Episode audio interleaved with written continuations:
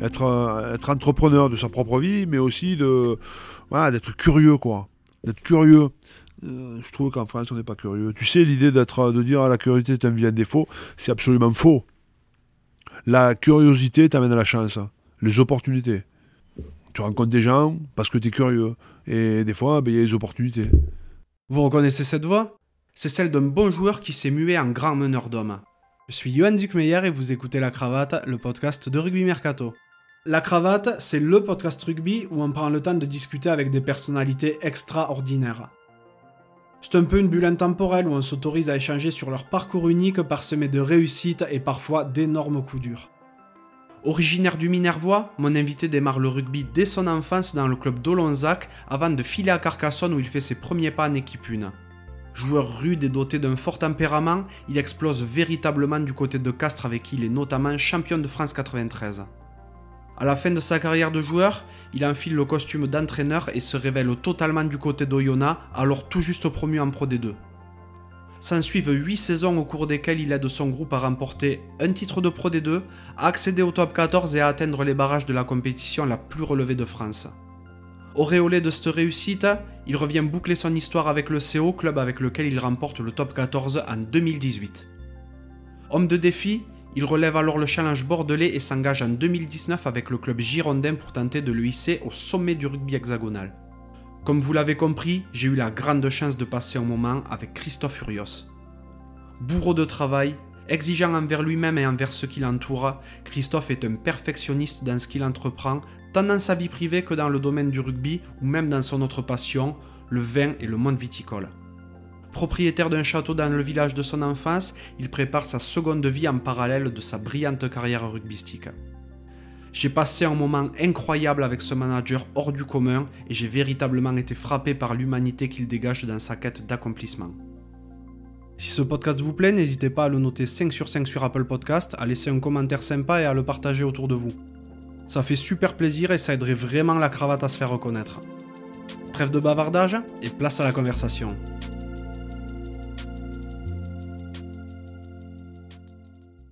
Bonjour Christophe. Bonjour. Comment vas-tu? Écoute, ça va bien. Bon, ben, euh, je suis super content que tu me reçoives. Merci beaucoup. On est aujourd'hui dans, euh, dans, ta maison près de Bordeaux. Ouais. super jolie maison. Il fait beau en plus. On est tranquille sur ta terrasse. Donc, s'il y a des petits bruits, c'est normal. C'est l'extérieur. Hein. Tout le monde connaît euh, Christophe, le, le joueur, un peu rugueux, un peu âpre. Tout le monde l'a connu ensuite et connaît actuellement le Christophe, le meneur d'hommes. Moi, ce que j'aimerais savoir, et c'est une question que j'aime poser à tous mes invités, c'est de quoi rêvait le petit Christophe? Ouais, ça c'est une. euh, C'est une, bonne, question. Je, je, je rêvais pas de, rugby, ou en tous les cas pas de suite. Quand j'étais gamin, j'étais bon, issu d'une famille de, vignerons. Euh, mes parents étaient exploitants euh, dans le Minervois, à Pépieux exactement. Et en fait, euh, moi j'ai fait des études dans le vin, j'ai fait un BTA, BTS, etc. Je voulais m'engager sur le DNO, puis diplôme national de d'œnologie, mais c'était pas possible parce qu'il y avait le rugby qui rentrait en ligne de compte. Donc voilà, donc moi pour moi, je rêvais tout simplement de reprendre l'exploitation de mes parents, de me développer, d'être dans le vin. Donc ouais, t'as vraiment grandi dans l'exploitation familiale. Ouais. Jusqu'à quel âge tu y restes? Jusqu'à 18 ans, à peu près 18 ans, je suis parti à, à Carcassonne. Bon, j'ai commencé à jouer bien plus tôt au rugby, évidemment. J'ai commencé à moins de 10, moins de 12 à Olonzac. Ouais. Ensuite, je suis parti à moins de 16, je suis parti à Carcassonne, où là, je commençais à me, voilà, à apprécier le rugby. Euh, à Olonzac, c'était vraiment une histoire de potes, quoi. Après, quand je suis parti à Carca, parce que bon, il y avait un, de mes- meilleurs potes d'Olonzac qui était parti là-bas, donc je voulais l'accompagner. J'étais pas, euh, euh, je prenais le rugby vraiment comme un loisir, quoi. J'étais pas quelqu'un d'impliqué. Et voilà. Et après, à partir de 17, 18 ans, quand même. Bon, j'ai commencé à apprendre à aimer, à aimer ce sport, à apprécier ce sport, à apprécier surtout les, les potes, etc. Et là, bon, il a fallu que je parte de Carca, je suis allé vivre de Carca, de Pépieux, je suis allé vivre à, à Carcassonne, et là, bon, après, c'est parti, quoi. T'étais quel genre de gamin? Moi, je pense que j'étais un mec assez sérieux. j'étais des gamins sérieux, un peu batailleur et bagarreur. Euh, on avait à l'époque les fêtes de village, euh, enfin à l'époque c'est toujours quoi. Oui. Et euh, enfin je suppose. Et c'était le rendez-vous un peu. euh, ouais, on faisait un peu les couillons. J'étais plus bagarreur que attiré par les filles, par exemple. Quoi. Moi, les filles, ça m'intéressait pas. C'était les potes et, et le territoire. C'était Ouais. important pour moi. Donc voilà, donc euh, voilà, j'étais un garçon voilà, assez, assez discret, comme euh, je le suis aujourd'hui. J'ai pas beaucoup changé finalement. Moi, je suis beaucoup moins bagarreur. hein. Ouais, heureusement. Donc, tu es très attaché à, à ta région. Bon, tu as quand même un peu commencé à bouger quand tu es parti à Carca. Euh, à ce moment-là, tu étais pilier. Je jouais un peu tout à Carcassonne. Je jouais euh, pilier, seconde ligne, troisième ligne, euh, un peu talonneur, mais pas beaucoup. Euh, et en fait, c'est Olivier Saïssé, quand euh, bon, moi j'ai commencé à jouer euh, avec l'effectif, prof- enfin, pas professionnel, mais l'effectif euh, senior, où on était en première division. Bon, c'est la première division à 60 ou 70 clubs. Oui, donc, bien sûr. Mais en tous les cas, je, je jouais avec eux. Et Olivier, y a- en fait, il y avait, des, y avait beaucoup d'expérience. Il y avait Joe Provençal. Euh, et euh, Romain Stefanucci. Et il me disait bon, Je veux absolument que tu joues. Donc, euh, pilier, c'est pas possible parce qu'il y a des mecs euh, d'expérience qui sont meilleurs que toi. Pour le reste, j'avais pas assez de qualité. Mais il me dit Je vois qu'un poste, c'est le poste de talonneur. J'avais jamais joué talonneur. J'ai écouté Je veux jouer. Donc, si je dois jouer talonneur, je jouerai talonneur. Et j'ai commencé comme ça. Donc j'étais jeune, avoir 19 ans, 18 ans, 19 ans. Et c'est parti comme ça en fait. Voilà. À ce moment-là, bon, c'est vrai que bon, tu, tu le racontes un peu. À l'extérieur, tu étais un petit peu bagarreur, mais tu étais également un joueur super rugueux. Ouais, j'étais un joueur, j'avais pas beaucoup de qualité, mais j'étais pas, j'étais pas un bon joueur de rugby. Par contre, j'avais un très bon état d'esprit, c'est-à-dire j'étais un combattant, je me battais euh, sur le terrain, je me battais, euh, enfin dans le bon sens du terme. hein. J'étais un joueur agressif, voilà, j'avais cette qualité-là. J'ai- Après le reste, rugbystique, euh, physiquement, j'étais pas un mec costaud, j'étais pas un mec rapide, j'étais pas un mec très bon joueur de rugby. Par contre, bon, voilà, j'étais euh, un combattant, comme on dit. Ouais. À l'époque, on appelait ça un vaillantas.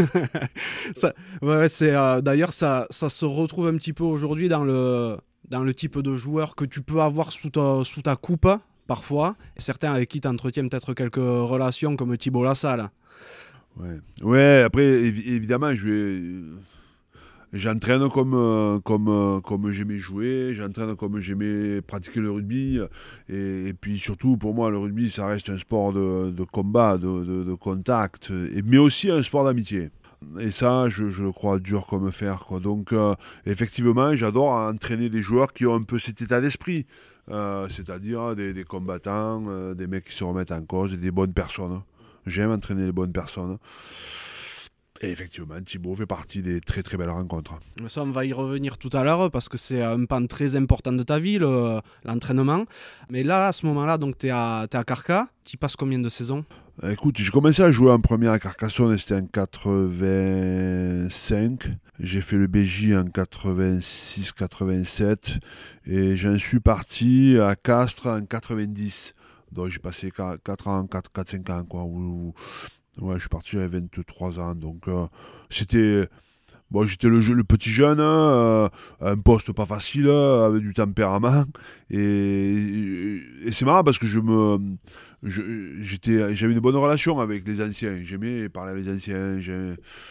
Donc voilà, à la base, j'ai pas une grande culture rugby parce que j'ai pas commencé jeune, mais j'adore le rugby. Et très vite, je me suis pris par, voilà, j'adorais être avec les anciens, j'adorais sortir avec les anciens, parce que ils se, ils racontaient des histoires de leurs histoires, leur expérience, quoi. Et en fait, euh, c'est ça, aussi qui m'a construit quand même, parce qu'aujourd'hui, je me rends compte que ce qui était important, c'est de, notamment quand j'étais au centre de formation, l'idée c'était de- d'essayer de, mettre euh, la tête d'un joueur d'expérience sur un corps de jeune mec. Euh, parce que je me disais, il va gagner un temps fou, euh, le jeune joueur. Et, et moi, j'étais un peu comme ça, c'est-à-dire que j'adorais sortir avec, euh, sortir ou avoir des relations avec les plus anciens, beaucoup plus que, que moi, évidemment, et plus que mes potes, quoi, de- de- du même âge que moi. Donc c'est à l'époque où j'ai commencé à faire des sélections avec le Languedoc, le Languedoc-Roussillon. Il y avait les, les, champions de province. On, jouait, on avait joué les Blacks, on avait joué les Australiens, on avait joué les Maoris, euh, les Sudaf. C'était euh, voilà, c'était les. Bon, je faisais partie de ce jeune, je faisais partie de cette génération de jeunes qui étaient à, à potentiel dans mon, dans mon club, quoi. Donc j'étais fier de ça, évidemment. Et donc je suis resté voilà, 4-5 ans et après je suis parti à, à Castres en 90-91. Ouais, qu'est-ce qui t'amène à Castres Ouais, alors à l'époque, encore une fois, on n'était pas complètement professionnel, enfin pas du tout d'ailleurs. Euh, et bon, moi je bossais quand, bon, quand j'ai quand j'étais à Carcassonne, j'avais commencé à bosser à la chambre d'agriculture de l'Aude. Et pour moi, ce qui était important, c'est de, en tous les cas, ce que me disaient mes parents, c'était de trouver un boulot, quoi, évidemment. Donc j'avais plusieurs clubs qui m'avaient, avec qui j'étais en contact, bon, Béziers, Perpignan, Narbonne, tous les clubs autour de, Carcassonne, quoi, évidemment. Et Castres également. Et Castres, j'ai vu. Alors, c'était un club qui, était, qui venait de monter de Pro D2 à, enfin, ou de groupe B à groupe A à l'époque. Euh, et j'avais senti, j'avais rencontré euh, le président Revol, c'était déjà le président Revol. Et j'avais senti un club qui était, alors certes, qui n'avait pas, le statut de grand club comme pouvait l'avoir Narbonne, Béziers, Perpignan à cette époque-là. Mais par contre, j'avais ressenti une ambition de, voilà, de, de, faire progresser ce club. Et puis surtout, euh, il y avait ce, double projet, notamment rentrer au Labo Fabre, qui était pour moi essentiel et important. Donc voilà, donc ça a été un long. Décision pas facile à prendre. Mais par contre, comme souvent, quand j'ai pris la décision, je trouvais que c'était la meilleure décision, évidemment. Mmh, bien sûr. Bon, et puis la suite te dira que, que tu as eu raison. Ouais, effectivement, j'ai bien, on a réalisé ce que j'avais bien senti quoi, dans, dans les différents entretiens. C'est-à-dire ce club qui était capable de, voilà, de progresser. Parce qu'à l'époque, le Castres, comme certains clubs, comme Clermont par exemple, qui avait, avec ce double projet et que et les joueurs bossaient, eux, ils avaient une avance énorme sur les autres parce que euh, c'était un club qui était adossé au labo, par exemple Pierre Fabre, et, on était assez nombreux à bosser dans, au labo. C'était facile pour eux de, récupérer les, joueurs et, de les intégrer dans la structure. Euh, dans la structure quoi. Et c'est pour ça que dans les années 90, Castres. Euh, bon, on a été champion en 93, finale en 95. On était, faisait partie des, grosses, des gros clubs parce que justement, il y avait cette espèce de double projet qui était un gros avantage pour le club. Quoi. Et euh, professionnellement, donc, tu, as, mais tu, tu travailles, donc tu as un double projet, comme tu le dis. Euh, qu'est-ce que tu faisais chez Fabre Alors, au départ, je devais rentrer, quand je, quand je suis parti, je devais m'occuper du vignoble de Monsieur Fabre, parce que Monsieur Fabre avait un vignoble du côté de Lavore, qui s'appelle le, domaine d'Anségur. Et puis finalement, ça s'est pas fait, je sais plus pour quelle raison, je l'ai plus en tête. Et, en fait, moi j'étais venu pour travailler quand même, parce que c'était important pour moi. Et alors je, je, ai dit, bon ok, si le projet vignoble ne peut pas se faire, il fallait faites-moi rentrer au labo, parce que j'ai besoin de bosser. Euh, et je suis rentré, alors j'ai tout fait au labo, hein, parce que le problème du labo, c'est très spécifique quand même. Tu rentres, bon, on a besoin de tout. Mais euh, si t'es pas ingénieur, si t'es pas pharmacien, si t'es pas technicien, si t'es pas. Il n'y a pas beaucoup de postes, quoi. Donc moi, j'étais pas du tout, du tout de cette partie-là. Donc je suis rentré, j'ai fait un peu de comptage, j'ai fait un peu de gestion, j'ai fait. J'étais c'était catastrophique. Je me régalais parce que j'avais trouvé un état d'esprit dans, dans, ce laboratoire. Euh, c'était un grand groupe, mais c'était vraiment aussi une famille. Euh, et appartenir au laboratoire Fabre à l'époque, ça faisait partie d'une d'une caste, c'était important quoi, dans la ville de, de Castres notamment. Et j'étais très fier d'appartenir au groupe Fabre, donc j'ai fait plein de trucs. Et, ça m'a ça m'a aidé à voilà à, travailler. Mais ça m'a même aidé ensuite dans, mon, dans ma façon d'entraîner aujourd'hui, ou en tout cas dans ma façon de manager. Parce que j'étais dans une équipe, j'avais des, euh, responsables, on parlait de management, on parlait d'entretien, on parlait d'objectifs. Moi, dans le, à Vitiono, on parle pas comme ça. Quoi. Donc ça m'a aussi formé à, ou en tout cas, ça m'a permis de découvrir, découvrir ça. Quoi. Et euh, sportivement, donc, à côté, c'est vrai que ben, vous progressez de plus en plus avec le CO. Donc, comme tu l'as rapidement abordé, en 93, vous êtes champion. Euh, il y a eu euh, une vraie ascension assez rapide liée à ce que je viens de te dire. C'est-à-dire qu'ils avaient fait venir de grands joueurs qui rentraient au labo, des mecs euh, voilà, qui, qui avaient de, très bon niveau rugbyistique, mais aussi qui étaient capables de rentrer et de, bosser au labo. Donc, euh, de suite, cette équipe, elle s'est renforcée, il y a eu une vraie dynamique. Parce que, bon, en moi, j'arrive en 91. En 91, on n'arrive pas à se qualifier. Par contre, en 92, on fait déjà la demi-finale contre Toulon. 93, on est champion. 94, c'est une grande déception pour moi, parce qu'on était meilleur que 93 et on n'a pas été capable de se qualifier. Donc ça, ça a été une grande déception pour moi. Et ensuite, 95, on fait cette finale qu'on ne méritait pas. On fait la finale.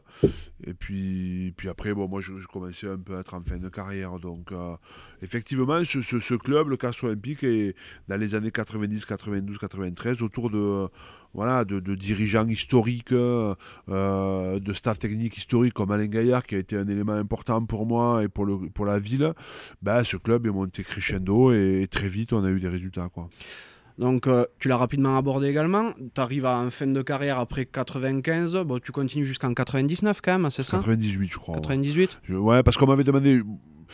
Je, je, à la fin, parce que il faut dire une chose, c'est que qui était importante dans, le, mon, dans mon parcours, euh, étant donné que quand on était, quand on nous a demandé de passer pro, parce qu'en euh, 95, on nous demande de passer pro. moi, j'étais plutôt en fin de carrière, je ne vais pas passer pro. Et on était obligé de passer pro. Donc, euh, passer pro, c'était pas la même organisation quoi qu'on a aujourd'hui. Hein. C'était, bon, on s'entraînait le soir, enfin, c'était. Euh, mais c'était une évolution. Et donc il a fallu qu'on arrête, le, enfin moi en tout cas, il a fallu que j'arrête le labo. donc je me suis engagé dans ce truc. Mais, simplement, je ne me retrouvais pas dans, cette, dans ce fonctionnement. que faire que du rugby pour moi, qui n'avait pas connu ça, ça me, ça me, ça m'allait pas. Donc, euh, euh, avec quelques heures, on avait fait des formations, et notamment des formations à l'époque BE1, BE2, qui étaient dispensées par le centre de formation. Donc, on allait avec les jeunes du centre de formation et on faisait ces formations. Et en sachant que dans mon état d'esprit, euh, je voulais pas entraîner, c'était pas mon objectif. Mais dans cette formation, je me suis pris de passion par, par, par le jeu d'abord, par le rugby, parce que évidemment que BE1, BE2, tu, tu théorises, etc. Et je me suis dit, putain, mais si j'avais su ça avant, probablement que j'aurais été un meilleur joueur de rugby. Donc, euh, en même temps que, ces formations, il fallait euh, euh, entraîner ou en tous les cas accompagner une équipe de jeunes. Bon, moi j'avais fait les moins de 18 ans, les moins de, plus jeunes, 18 ans, 19 ans, 20 ans. Et là, ça a été pour moi une vraie découverte. C'est-à-dire que je me suis pris de passion par accompagner les jeunes, partager une expérience, travailler sur le groupe. Et finalement, petit à petit, de, de, de jeunes vignerons euh, que je voulais être, je suis passé à, un éducateur, puis un entraîneur. Et, en 95, 96 notamment, ou même 97, je n'ai plus en tête exactement, quand on m'a au, bout de, ma carrière, on m'a demandé de, si j'étais intéressé par prendre le centre de formation. Donc j'ai pris le centre de formation avec René Bell, qui était le directeur à l'époque. Et là, j'ai vraiment mis un pied à l'étrier sur la formation. Et c'est parti comme ça, en sachant qu'il m'avait demandé d'être en, réserve de la République parce qu'il y avait un jeune qui s'appelait Rémi Vignon à l'époque, qui était tout jeune, qui était un très très excellent joueur de rugby. Et bon, mais il était jeune quoi. Donc il m'avait dit est-ce que tu veux pas être euh, le quatrième mec On ne sait jamais. Euh. Bon, ça me permettait de, voilà, de tourner la page doucement. J'ai dû faire deux, matchs à l'année ou trois matchs à l'année. En tous les cas, j'ai apprécié ce, cette passation. Et puis surtout cet investissement, le centre de formation. Et c'est comme ça que je suis devenu entraîneur finalement, vraiment par, euh, par l'histoire de la vie. quoi. Et euh, combien de temps tu restes euh, au centre de formation? Écoute, je suis resté trois ans, parce qu'après je prends les pros. Après, en parallèlement à ça, j'avais entraîné les, espoirs. et après, en 2002, bon, le club n'allait pas très bien, il n'y avait pas de bons résultats. C'était le, tout début, de, de, les joueurs venaient, repartaient. C'était le club s'y retrouvait pas trop. Il y a eu une année très très difficile. Il y avait eu euh, euh, les entraîneurs qui avaient été virés une paire de fois. Enfin, et ils finissent finalement les joueurs en, en, seuls, en, appelle ça? En autonomie. En autonomie, voilà. ils finissent la saison comme ça. Et, à, cette époque-là, euh, moi j'étais avec le centre de formation et les groupes espoirs. Ils c'est, les joueurs qui sont devenus, et notamment Raphaël Ibanez. Je me rappelle très bien ce moment. Il vient me voir et me dit Christophe, il faut que tu prennes les pros l'année prochaine. Moi, je au centre de formation, j'écoute, je me sens pas prêt. Et puis finalement, il fait, euh, le club fait venir Christian Gajan en tant que manager. Christian me demande de prendre, euh, de rentrer dans la structure. Donc je rentre dans la structure et, et c'est parti comme ça, quoi. Et là, tu restes 2-3 euh, ans? Jusqu'à, jusqu'à ouais, 3 ans, je reste, 2002-2005 où franchement j'ai pris beaucoup de plaisir, j'ai pris beaucoup de plaisir à entraîner. Alors c'était pas facile parce qu'il y avait un groupe avec beaucoup d'expérience des mecs avec qui je jouais, pour beaucoup, euh, parce que je, venais d'arrêter. Ça a été une très belle expérience. Elle a été difficile parce qu'il y avait des mecs pas faciles à gérer, mais qui a été très, euh, a été très formatrice pour moi. Et puis surtout, j'ai énormément apprécié de travailler avec Christian Gajan, qui était un mec humainement exceptionnel.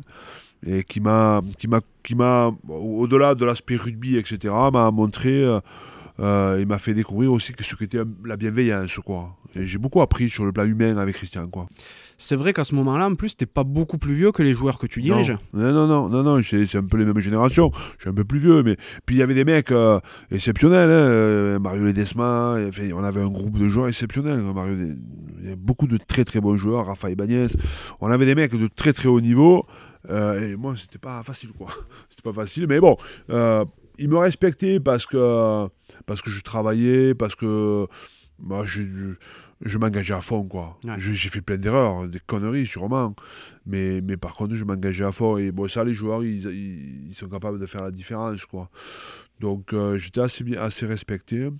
Et puis après, j'ai progressé pendant les trois ans. Quand on a fini en 2005, on était une bonne équipe.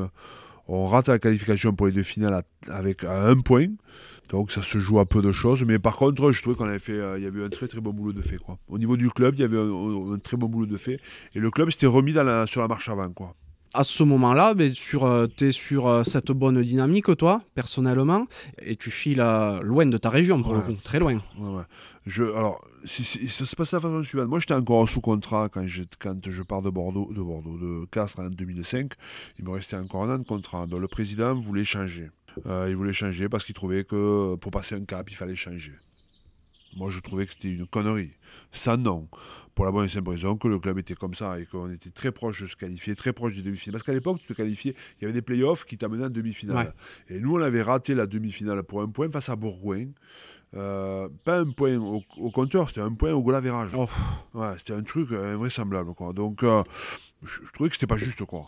Euh, et d'autant plus qu'il faut venir l'entraîneur de Bourgoin à l'époque, leur enseigne avec qui j'avais aucune relation et, que avec qui j'avais pas envie de travailler. Donc moi, le président me dit, écoute Christophe, je veux que tu restes là, on va changer le manager, ce sera plus Christian, ce sera Laurent Seigne. Je ne me retrouvais pas du tout à ce qu'il me racontait.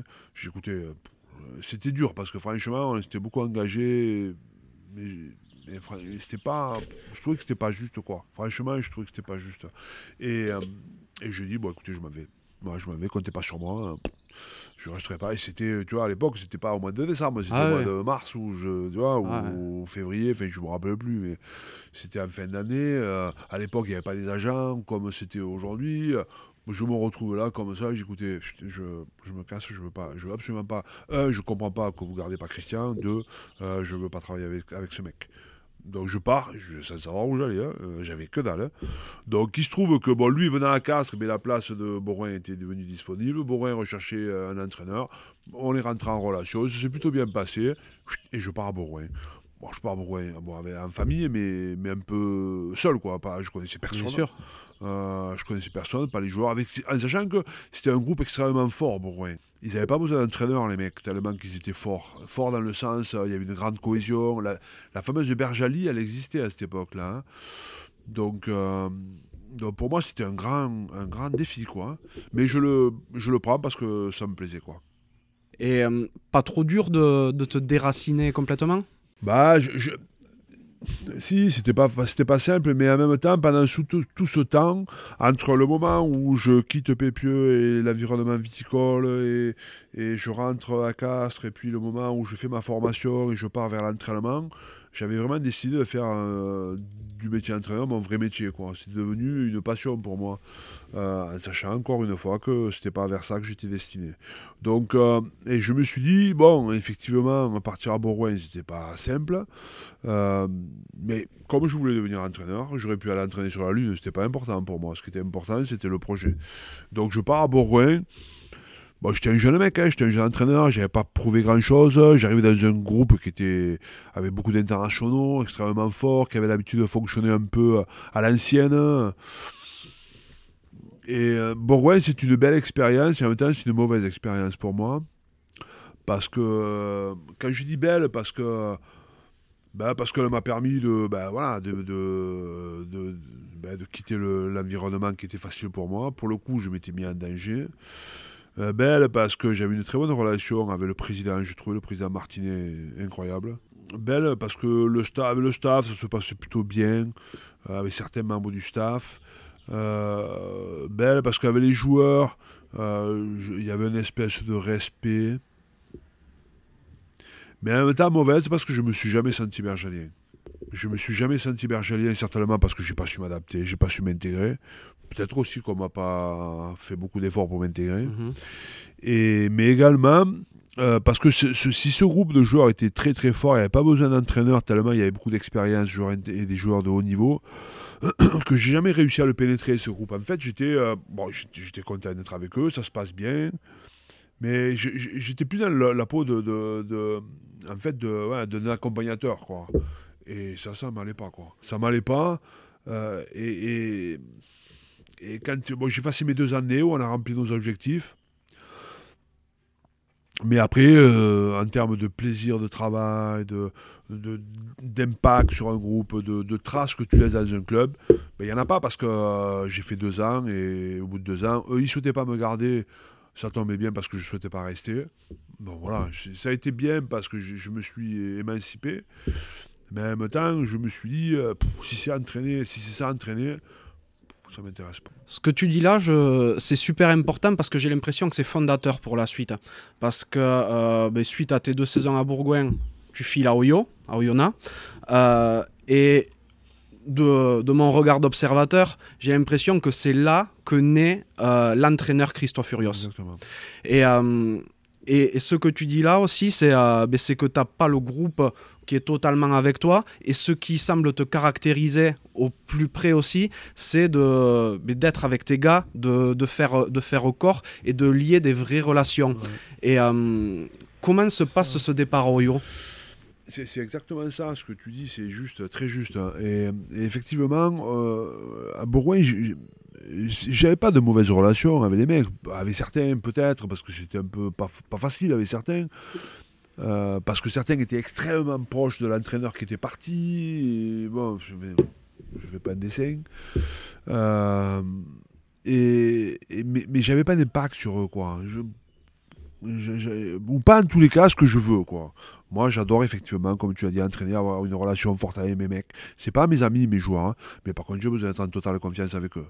Euh, j'aime, voilà, j'aime construire. Moi, je suis un bâtisseur, j'aime construire avec eux. Et, et j'avais pas ressenti ça à Bourgoin. Donc, c'est pour ça que je me suis jamais senti bergalien. Alors, il y a eu ce. euh, quand, je, quand je décide de ne pas rester et quand on me signale que. Enfin, on m'a jamais dit que je, qu'on voulait pas me garder. Euh, mais j'avais conclu qu'il fallait que je parte, tu vois.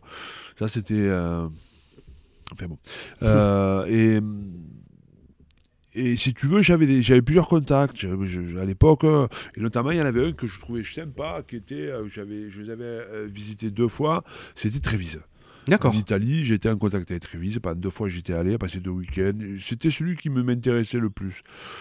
Après, bon, il y avait Brive, il y avait plusieurs clubs, mais mais j'avais pas beaucoup de, enfin, c'était pas, voilà, c'était des contacts. Et, à- et parallèlement à ça, Oyo m'appelle. Oyo m'appelle par l'intermédiaire d'un agent, Christian Joyard. Il m'appelle, il me... Alors, moi, je connaissais pas la Pro D2, je connaissais pas Oyo. Moi, j'ai moi, Oyo, je vais pas la Oyo. Si je dois aller en Pro D2, euh, c'est pas un problème d'humilité, quoi. C'est que je connaissais pas. Si je dois aller à Oyo, je vais autant descendre dans le sud. Je serai proche de chez moi. moi. Il y a plein de clubs de Pro D2, je serai chez moi. Et ils m'ont appelé, ils ont insisté, ils ont insisté, ils ont insisté un jour. Et ils on discutait avec mon épouse et elle me dit, mais putain, mais je te comprends pas. Euh, tu dis que tu t'es pas régalé à, à parce que tu n'as pas su pénétrer ce groupe, parce que tu n'as pas su avoir des relations fortes. Et tu as un club, même si c'est un Pro D2, tu as un club qui veut absolument que tu viennes. Mais elle m'a dit, mais au moins tu ferais, tu- au moins va les écouter quand même. C'est un problème de, de respect, ça. Bon, ça, moi, j'aime pas qu'on me parle comme ça d'abord. Bon, ça me pique un peu. Et je dis, bon, je vais aller les rencontrer. Je vais les rencontrer. Je vais les rencontrer un mardi. Je me rappelle comme c'était hier. Je vais les rencontrer un mardi. Déjà en montant, en je sais pas où j'étais. hein. Donc je pars, je monte sur l'autoroute de Genève. Et bam, je me fais choper au flash. Ah, Je dis, tu vois. ça, ça commence. que j'avais pas tu vois. Bon, pff, je vais là-bas. Et là-bas, je rencontre des gens d'une. euh, un peu décalés. Un peu décalés, parce que c'était un club qui montait en Pro D2, qui était un jeune club, qui n'avait pas qui avait aucune expérience du monde professionnel en, rugby. Mais par contre, euh, qui avait une espèce de volonté de, voilà, de, de progresser, et, et ils voulaient se servir du rugby comme vecteur pour leur vallée de la plasturgie. Je trouvais qu'il y avait une vraie relation entre le rugby et le territoire, entre les chefs d'entreprise que j'ai rencontrés à l'époque. Euh, bon, le pauvre Marco Manduchet, avec qui j'avais des liens très très forts, euh, Hervé David, euh, Michel Jargon. J'avais rencontré ces gens qui étaient des, chefs d'entreprise. euh, et en même temps qui voulaient se servir en fait du rugby pour faire progresser le club quoi et en même temps trouver un fonctionnement de territoire et on a, dans la soirée, je pense qu'on n'a absolument pas parlé de rugby, juste au moment où je, je te présentais un peu ce que, j'avais- ce que je- je- j'aurais voulu faire. Mais on a surtout parlé des hommes. Mhm. des hommes dans l'entreprise, euh, comment tu les fais progresser, etc., etc. Et on avait passé une soirée formidable. Et en partant de Oyo, c'était le mardi donc, je, je savais que j'allais signer à Bordeaux. Ah, à Bordeaux. À Oyo. D'accord. Et, euh, et effectivement, on avait, il me rappelle le jeudi, je dis écoutez, je, vais- je, je- je signe trois ans. Un truc de fou, quoi. Un truc de fou. Et, et- mais je, je sentais le truc comme ça, parce qu'après, évidemment, si si j'appelle, euh, enfin, si j'avais écouté tous les gens qui m'ont, euh, tous mes potes, ils me disaient qu'est-ce que tu vas foutre à Oyo Tu vas t'enterrer, ne va pas là-bas. euh. moi, je le voyais pas comme ça. Mhm. Je ne le voyais pas comme ça. Je voyais vraiment une démarche où, dans laquelle j'allais pouvoir, un mois, exister en tant qu'entraîneur, parce que j'avais le poste d'entraîneur principal, gérer ça. Il y avait un projet fantastique parce qu'ils étaient plus réactifs, il fallait les rendre professionnels, il fallait recruter beaucoup, euh, il fallait euh, euh, travailler sur les structures, hein. il y avait plein de trucs à faire et je, je- je me suis dit, bah, c'est là qu'il faut que j'aille finalement, parce que je suis au centre du truc, on va créer le, le projet et on va. Et si j'ai des qualités, ça va démarrer. C'est un défi énorme. hein. Ah mais oui, c'est énorme de passer de... euh, Enfin, l'histoire raconte plus tard que tu passes euh, d'une équipe qui monte en Pro D2 à la faire monter euh, jusqu'au barrage de, de Top 14. Euh, mais... ça montre que tu es quand même un homme d'intuition parce que tout à l'heure tu parles de Castres, euh, t'avais pas grand chose à y faire à ce moment-là parce que euh, en tant que joueur j'entends, hein, euh, parce que tu pouvais avoir d'autres propositions qui paraissaient plus huppées et là tu te retrouves à Oyo comme ça. Effectivement, ce qui est important, c'est que je, je sais ce que je veux, quoi. C'est ça qui est important. Euh, je sais ce que je veux, je, me, je sais ce que je veux, donc je connais le chemin que j'ai à faire, je sais les progrès que je dois mener. Et ça, c'est une, pour moi, c'est essentiel. C'est-à-dire que quand je vais à Oyo, pour moi, c'est pas, c'est pas un, un pas en arrière, quoi. Au contraire. euh, alors effectivement, ça peut être un pas en arrière, mais c'est un pas en arrière pour en gagner, pour faire un bond de 10 mètres après, parce que je sentais que c'était comme ça je suis pas attiré par la lumière, je suis pas attiré par les titres, je suis pas attiré par moi je suis attiré par le travail, je suis attiré par l'idée de projet, je suis attiré par l'idée de rassembler les gens pour faire en sorte que tu réussis un projet. C'est ça qui me plaît, qui me passionne. Donc euh, donc je trouvais que c'était le bon endroit pour moi. Et je me suis pas trompé. Ah ben oui. Euh, et donc à, Oyo, tu vis une histoire qui est quand même assez spéciale parce que Incroyable. parce qu'il se passe Bah, beaucoup de c'est choses. incroyable. Je ne retrouverai pas une histoire comme ça. Parce que je suis arrivé encore une fois. C'était euh, Oyo, personne ne savait mettre euh, Oyo sur la carte, si ce n'est euh, à travers le plastique.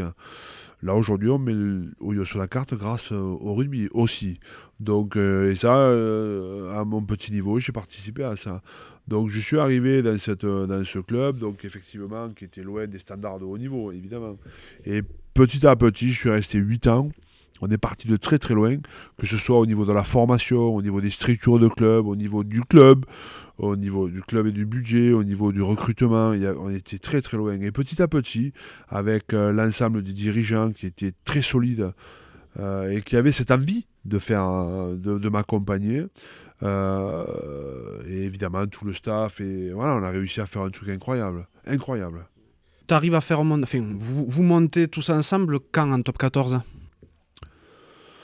On monte en 2013, je crois. En 2000 2013, on monte. On- Il y a eu plusieurs épisodes. Il y a eu le premier épisode. J'ai prolongé deux fois. Donc, il y a eu le premier épisode j'entraînais avec Olivier Vignard, qui était un bon passage, qui m'a appris beaucoup de choses, notamment sur le management, qui m'a aidé à comprendre, à théoriser ce que, ce que je ressentais. Et là, on, fait, on, on monte comme ça. La première année, on ne se qualifie pas. Parce que moi, dans mon ambition, c'était euh, monter en top 14. Quand je leur avais annoncé ça, je me dis, mais euh, on va d'abord essayer de passer par les- le stade où euh, on est dans le haut niveau de la Pro D2. Bien sûr. Et après, on verra. pour eux, c'était incroyable. De parler de top 14, c'était un, mot tabou, quoi, tu vois. surtout pas parler de ça. Et moi, je, dis, mais moi, je vais pour ça, sinon, je reste chez moi. Et bon, ils m'ont cru, ça me croit. Bon, on verra. Et puis, puis, puis la première année, on ne se qualifie pas parce que on, finit 8e ou 9e, on ne se qualifie pas, mais on fait une bonne saison quand même. Il y a eu un match reporté qui nous a mis un peu dans le sac. La deuxième année, on fait la finale de Pro D2. On perd contre Albi en finale, un match franchement très très serré. La deuxième, euh, la troisième année, on se qualifie pas.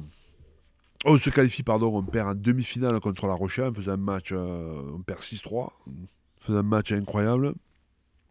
Et on sentait que voilà, on était parti. Quoi. Là, le club se structure, commence à recruter, etc. Puis ensuite, il y a eu les deux, les deux années euh, un peu moins bonnes, 2007-2008, où on n'arrive pas à se qualifier, on fait huitième. je m'étais trompé dans le recrutement, je m'étais trompé dans mes leaders, euh, je me trouvais pas très bon. Là, il y a eu une période un peu compliquée. au bout de ces deux ans, j'avais re trois ans. au bout de ces deux ans, euh, le club me dit bon maintenant qu'est-ce qui manque pour qu'on compte parce qu'ils avaient apprécié le fait de se qualifier etc qu'est-ce qui manque? J'ai dit là maintenant il manque les grands, des joueurs. Euh, euh, on a les structures on fonctionne bien après parce que bon il y avait des gros clubs qui étaient en Pro D2 le Racing ah oui c'était énorme. et, il a un temps si on veut se qualifier si on veut aller et tester le plus haut niveau il faut recruter pour moi, euh, on va peindre dans la salle de muscu, on va peindre dans le clubhouse, on va... mais c'est pas ça qui va faire qu'on va gagner les matchs. Hein. Là, maintenant, ce qu'il faut, c'est recruter. Et c'est là où on fait cette première vague de grands recrutements, Don Thibaut, euh, euh, Thibaut, Joe et toute, toute, la, toute, la bande, là, on fait un très bon recrutement.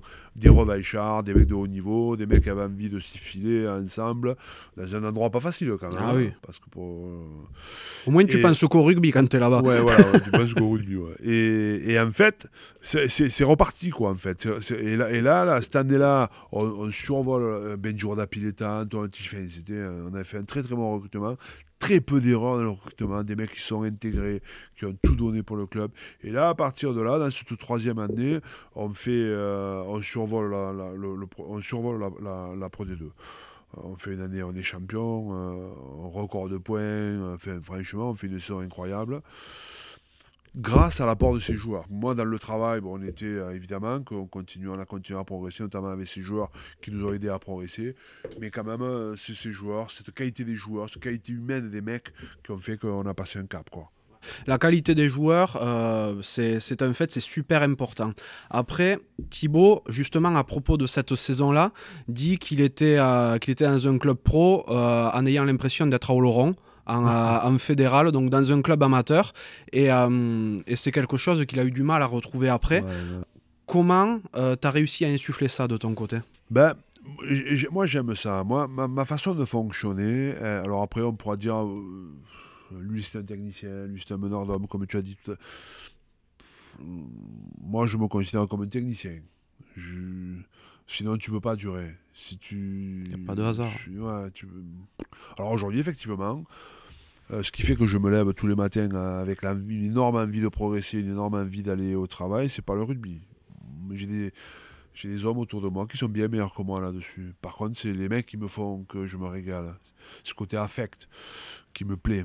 Donc, euh, donc pour moi, ce qui est important, c'est bien vivre. Euh, tu peux être sérieux, tu peux être un grand professionnel, mais tu peux aussi euh, accepter de bien vivre. Bien vivre, c'est avoir des relations honnêtes, se dire les choses, mais aussi c'est boire des canons, faire la fête, euh, faire un barbecue. Ça, ça fait partie du bien vivre. tout ce qui va faire que les gens vont se sentir bien.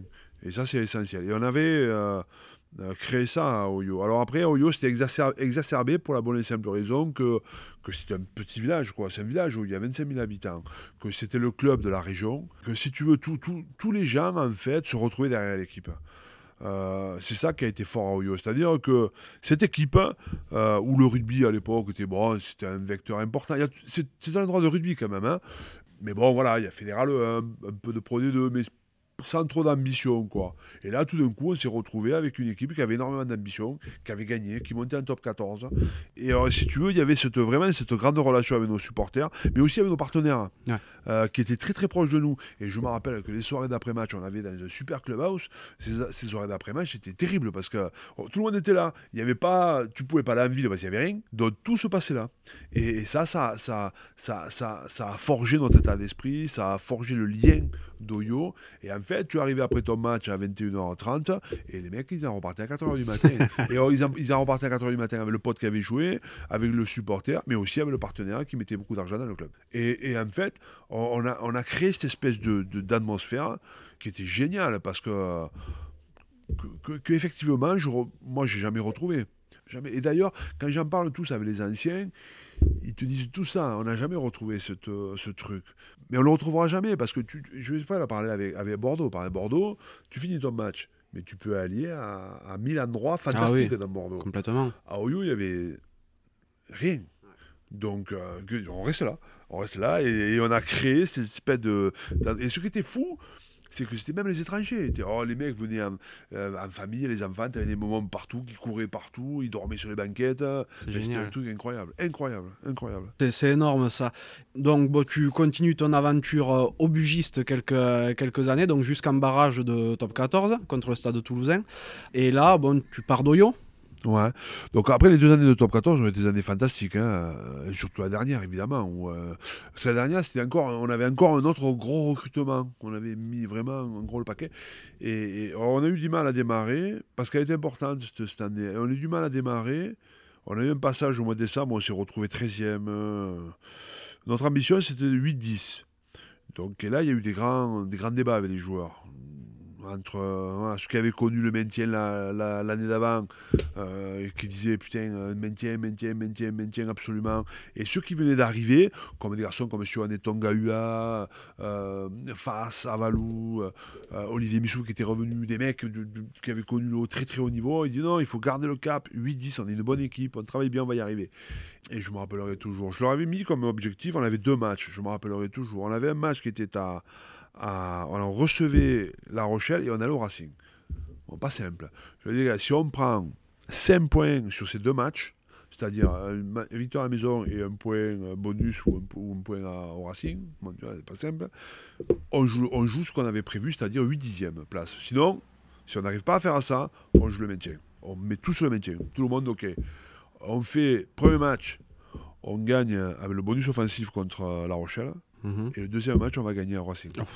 On, gagne, on prend 9 points. Et là, mon poids, pouf, c'est parti. Et après, on est devenu, on a fait une fin de saison comme ça. euh, et jusqu'au ce fameux barrage euh, quart de finale à Toulouse qu'on perd 29. Et franchement, si on avait gagné le match, il n'y avait rien à dire. Rien à dire. Euh, ça se joue sur une dernière action. À la so- Je l'ai vu il n'y a pas longtemps, il est passé à la télé pendant le confinement. Euh, on perd à la 75e minute sur un ballon perdu de, de Vili Mahafou, qui perd, ou alors dans une, dans une temps très fort, mais de 4 points. On perd ce ballon, une contre-attaque euh, à l'image du Toulousain qui nous multiplie, multiplie, multiplie les temps de jeu. Et trois minutes après, il nous marque un essai à la 78e minute hein, et on perd le match là-dessus. Ça a été un crève-cœur, mais par contre, quelle aventure! Donc je décide effectivement de ne pas rester à Oyo. J'avais fait le tour à Oyo, ça faisait 8 ans que j'étais là. Euh, J'avais considéré que la première, la première étape de- des 3 ans, on avait monté le club.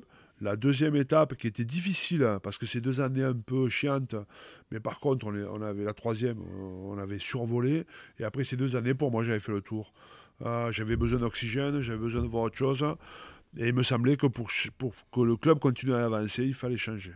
Donc j'ai dit au président euh, enfin, que je ne m'engage pas. Je choisis Castres.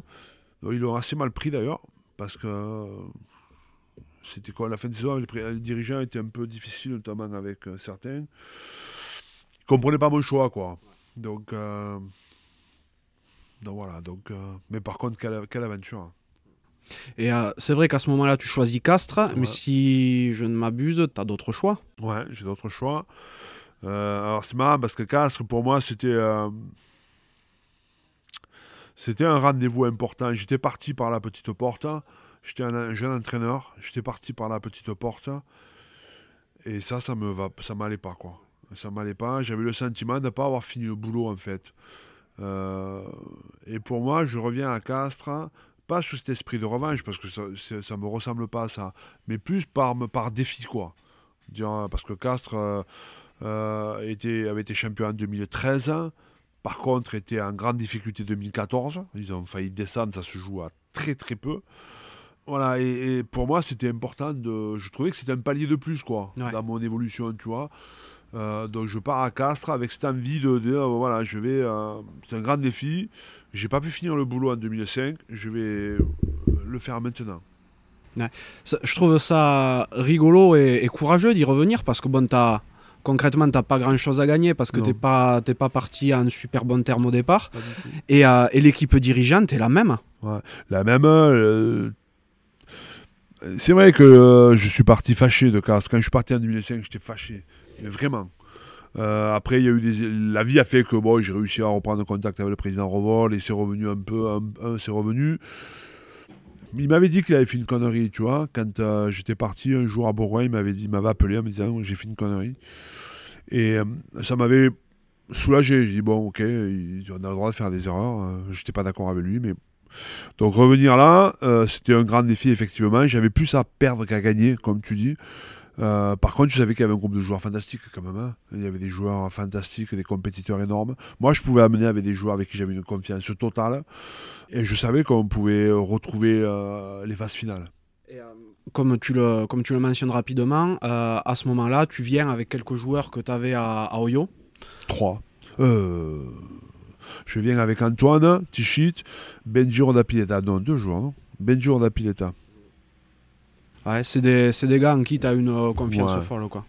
il y en avait d'autres, hein, mais bon, euh, l'histoire de la vie fait que j'avais pas pu le prendre. Par exemple, Jody Necker était encore sous contrat. Je parle de Jody parce qu'il est, venu après avec nous. Je, parle, je pense à, à Thibaut qui était parti à Toulon. Thibaut, quand euh, il part à Toulon l'année d'avant, en, ben, en 2015, quand moi je pars à Castres, il est sollicité par Toulon, qui, faisait, qui était l'un des plus grands clubs d'Europe à l'époque. Euh, il me dit Christophe, qu'est-ce que tu fais? Euh, Moi, j'avais pas pris de décision encore. Lui, il fallait qu'il prenne une décision rapidement. J'ai dit Thibaut, t'as pas le droit de refuser Toulon. Vas-y à Toulon. Et puis moi, je sais pas, je peux pas te dire d'attendre pour venir avec moi. Je sais pas où je vais aller.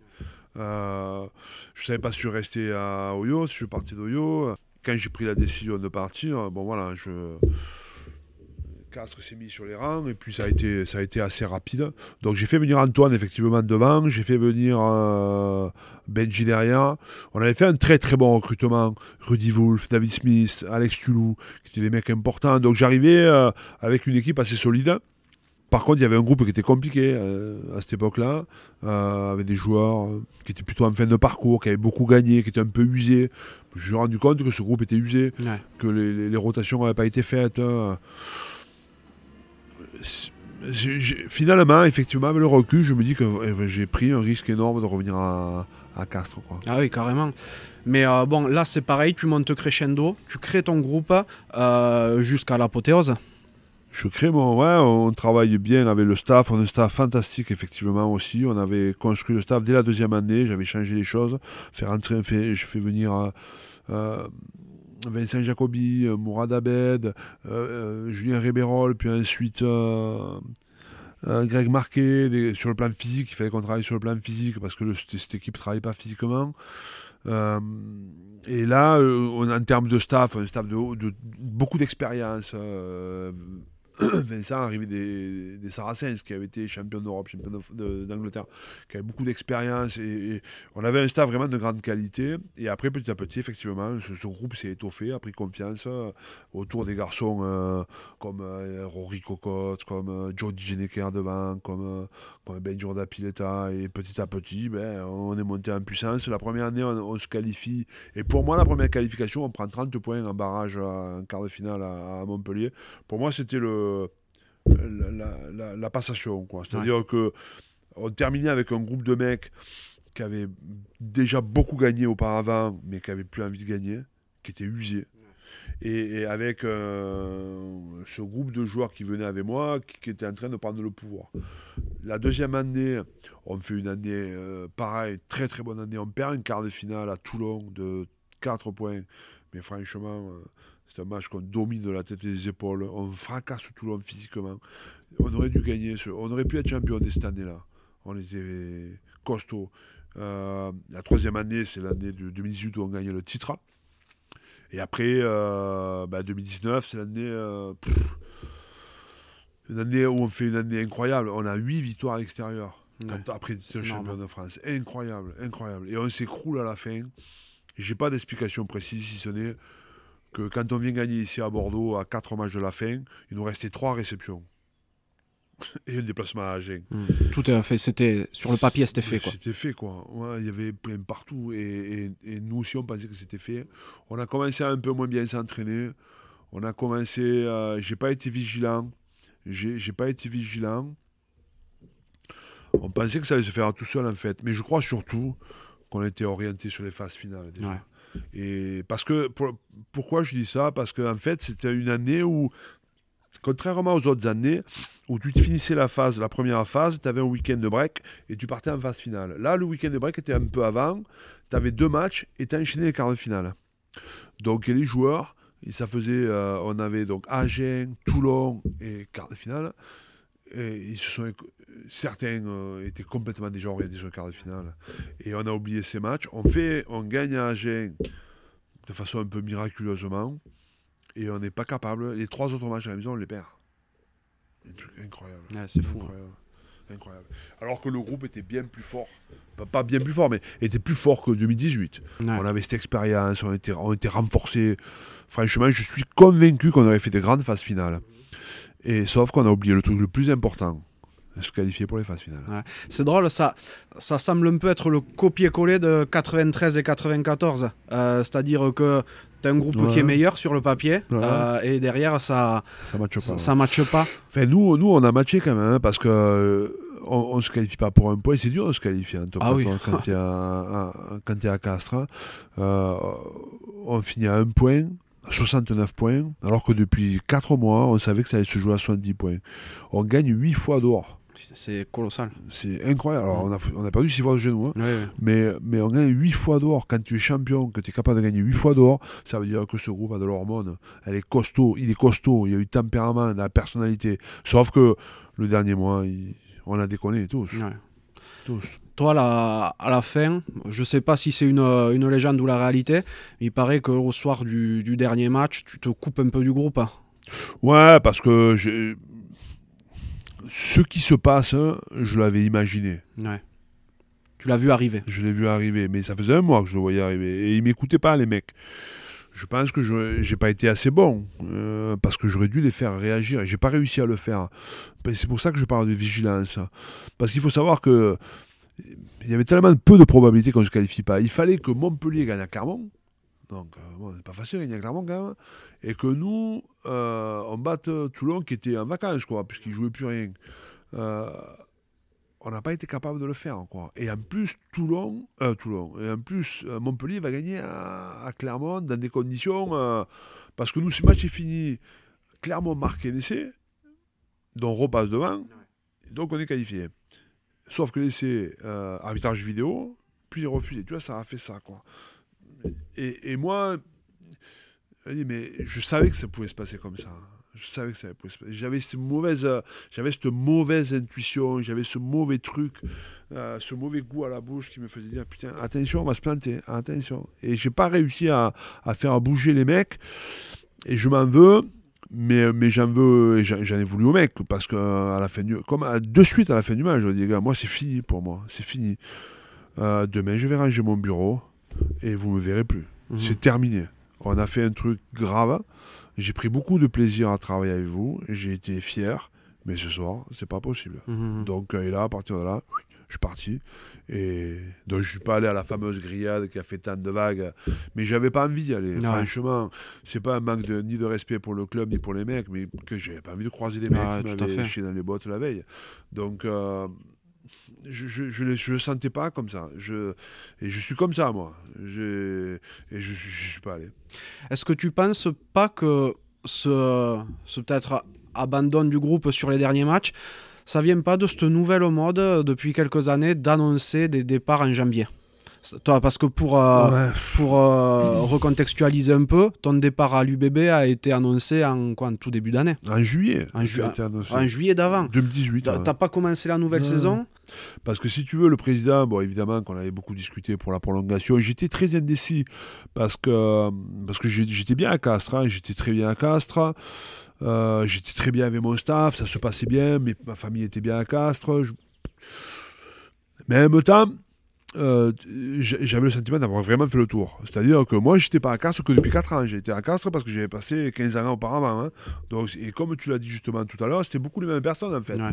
Donc je voyais toujours les mêmes mecs. Et, et- alors j'étais partagé entre l'idée de continuer à avancer avec ce club, euh, parce que j'étais bien, parce que j'aimais ce groupe, parce que j'aimais mon staff, parce que j'aimais tout simplement le- d'être à Castres, quoi. Et en même temps, envie de passer à autre chose, quoi. Et alors, on n'est pas... euh, voilà, le président, on s'en a dû se voir 5, 4 ou 5 fois, 6 fois, je ne sais rien. Et alors j'étais très heureux et enthousiaste à l'idée d'aller voir euh, le président revoir et discuter. Et chaque fois que je repartais, j'étais déçu. Et pas, pas déçu de la discussion, mais, dé- mais je ressentais rien, quoi. Euh, Je dis, mais putain, mais je vais m'engager dans un truc euh, où tu sens rien. C'est pas possible. Alors, ça m'a fait un peu gamberger. Et, et plus ça avançait, moins ça allait dans le bon sens, quoi. Euh, je pense qu'ils n'ont pas su trouver les mots pour me faire rester. Parce que je, pense que j'aurais pu rester. Et en même temps, moi, plus ça se décantait vers la fin, et moi, j'avais envie de rester. Donc, euh, il est arrivé à une période où le président est venu me voir dans le bureau. Il m'a dit Maintenant, Christophe, c'est maintenant ou terminé? Bah, c'est terminé. Voilà comment j'ai pris la décision. en sachant que j'avais rien derrière. T'avais rien à ce moment-là Rien. Ok. Rien. Je- tu sais, quand tu as un contrat, nous, euh, comme ça, sous la main, et que tu dis non, mais je sais pas où je vais aller. Tu as une famille, tous les staffs sont. euh, Enfin, tous les clubs sont staffés. Comment ça va se passer, tu vois? Même si j'étais sur une bonne dynamique, mais je dis, bon, les mecs, euh, ils m'ont pas viré les gonzes pour me prendre à moi, tu vois. Mais je prends un risque énorme, énorme. Mais ça, c'est moi. Oui, oui. Je me sentais pas bien là, ou plus bien là. J'avais envie de partir, j'avais envie d'autre chose. Je leur ai dit, les gars, ciao, je m'en vais. En sachant que je savais pas où j'allais. Ouais, ouais, tout à fait. Mais euh, après, au-delà de la décision que tu prends, pourquoi c'est annoncé si tôt? Ben parce que été obligé. Parce que le président. Mais c'est normal. Mon président m'a dit écoute, Christophe il faut l'annoncer. Nous, on a besoin de construire derrière, on a besoin de recruter s'il faut. Dit, écoutez, si vous devez l'annoncer en juillet, faites un. Je lui ai dit on ne peut pas le décaler au mois de septembre-octobre. Peut-être que euh, avec la reprise, j'aurais retrouvé de l'enthousiasme, peut-être. hein. Non, non, je veux l'annoncer aujourd'hui. Mais si vous voulez l'annoncer aujourd'hui, faites en sorte que je m'en que je ne serai pas là. Ça a été fait comme ça. Donc, alors après, effectivement, est-ce que ça a joué sur la fin de saison? Je sais pas. Je- honnêtement, je le pense pas parce que la saison a été dure parce que l'entraîneur qui m'a remplacé venait toutes les semaines Ouais. raconter des choses, discuter avec les joueurs, avec le staff. Je sais pas moi ce qu'ils sont racontés. C'est- C'est un peu déstabilisant quand même. Bien sûr. Mais, mais tu vois, on faisait tellement une saison assez régulière et solide que j'ai l'impression que je gardais le cap, tu vois. Je gardais le, la main sur les mecs. Je sentais ça quand même.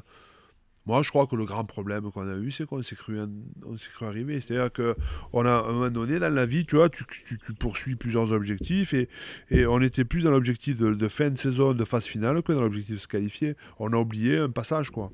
Et ce passage, il a été essentiel, on a pris en pleine gueule. Ouais, tout à fait. C'est une belle leçon. Ah oui. Oui, oui. Et, euh, et tu, files, euh, tu files à Bordeaux, du coup? Alors Bordeaux, je, pars à Bordeaux en novembre. Je trouve cette opportunité incroyable. J'avais trois projets qui m'intéressaient euh, pour des raisons personnelles. Euh, ils n'étaient pas libres, hein, mais en fonction de, notamment l'équipe de France qui cherchait des entraîneurs, il pouvait y avoir des départs de certains. bon voilà. Et, Bordeaux faisait partie de ces trois projets. Alors pourquoi il faisait partie de ces trois projets? Je- En sachant que je connaissais rien de Bordeaux. Je connaissais pas euh, le président, Laurent. Je connaissais assez peu de joueurs. Le seul joueur que je connaissais, c'était Mamad, Mamad Diaby. D'accord. Euh, je connaissais peu de staff.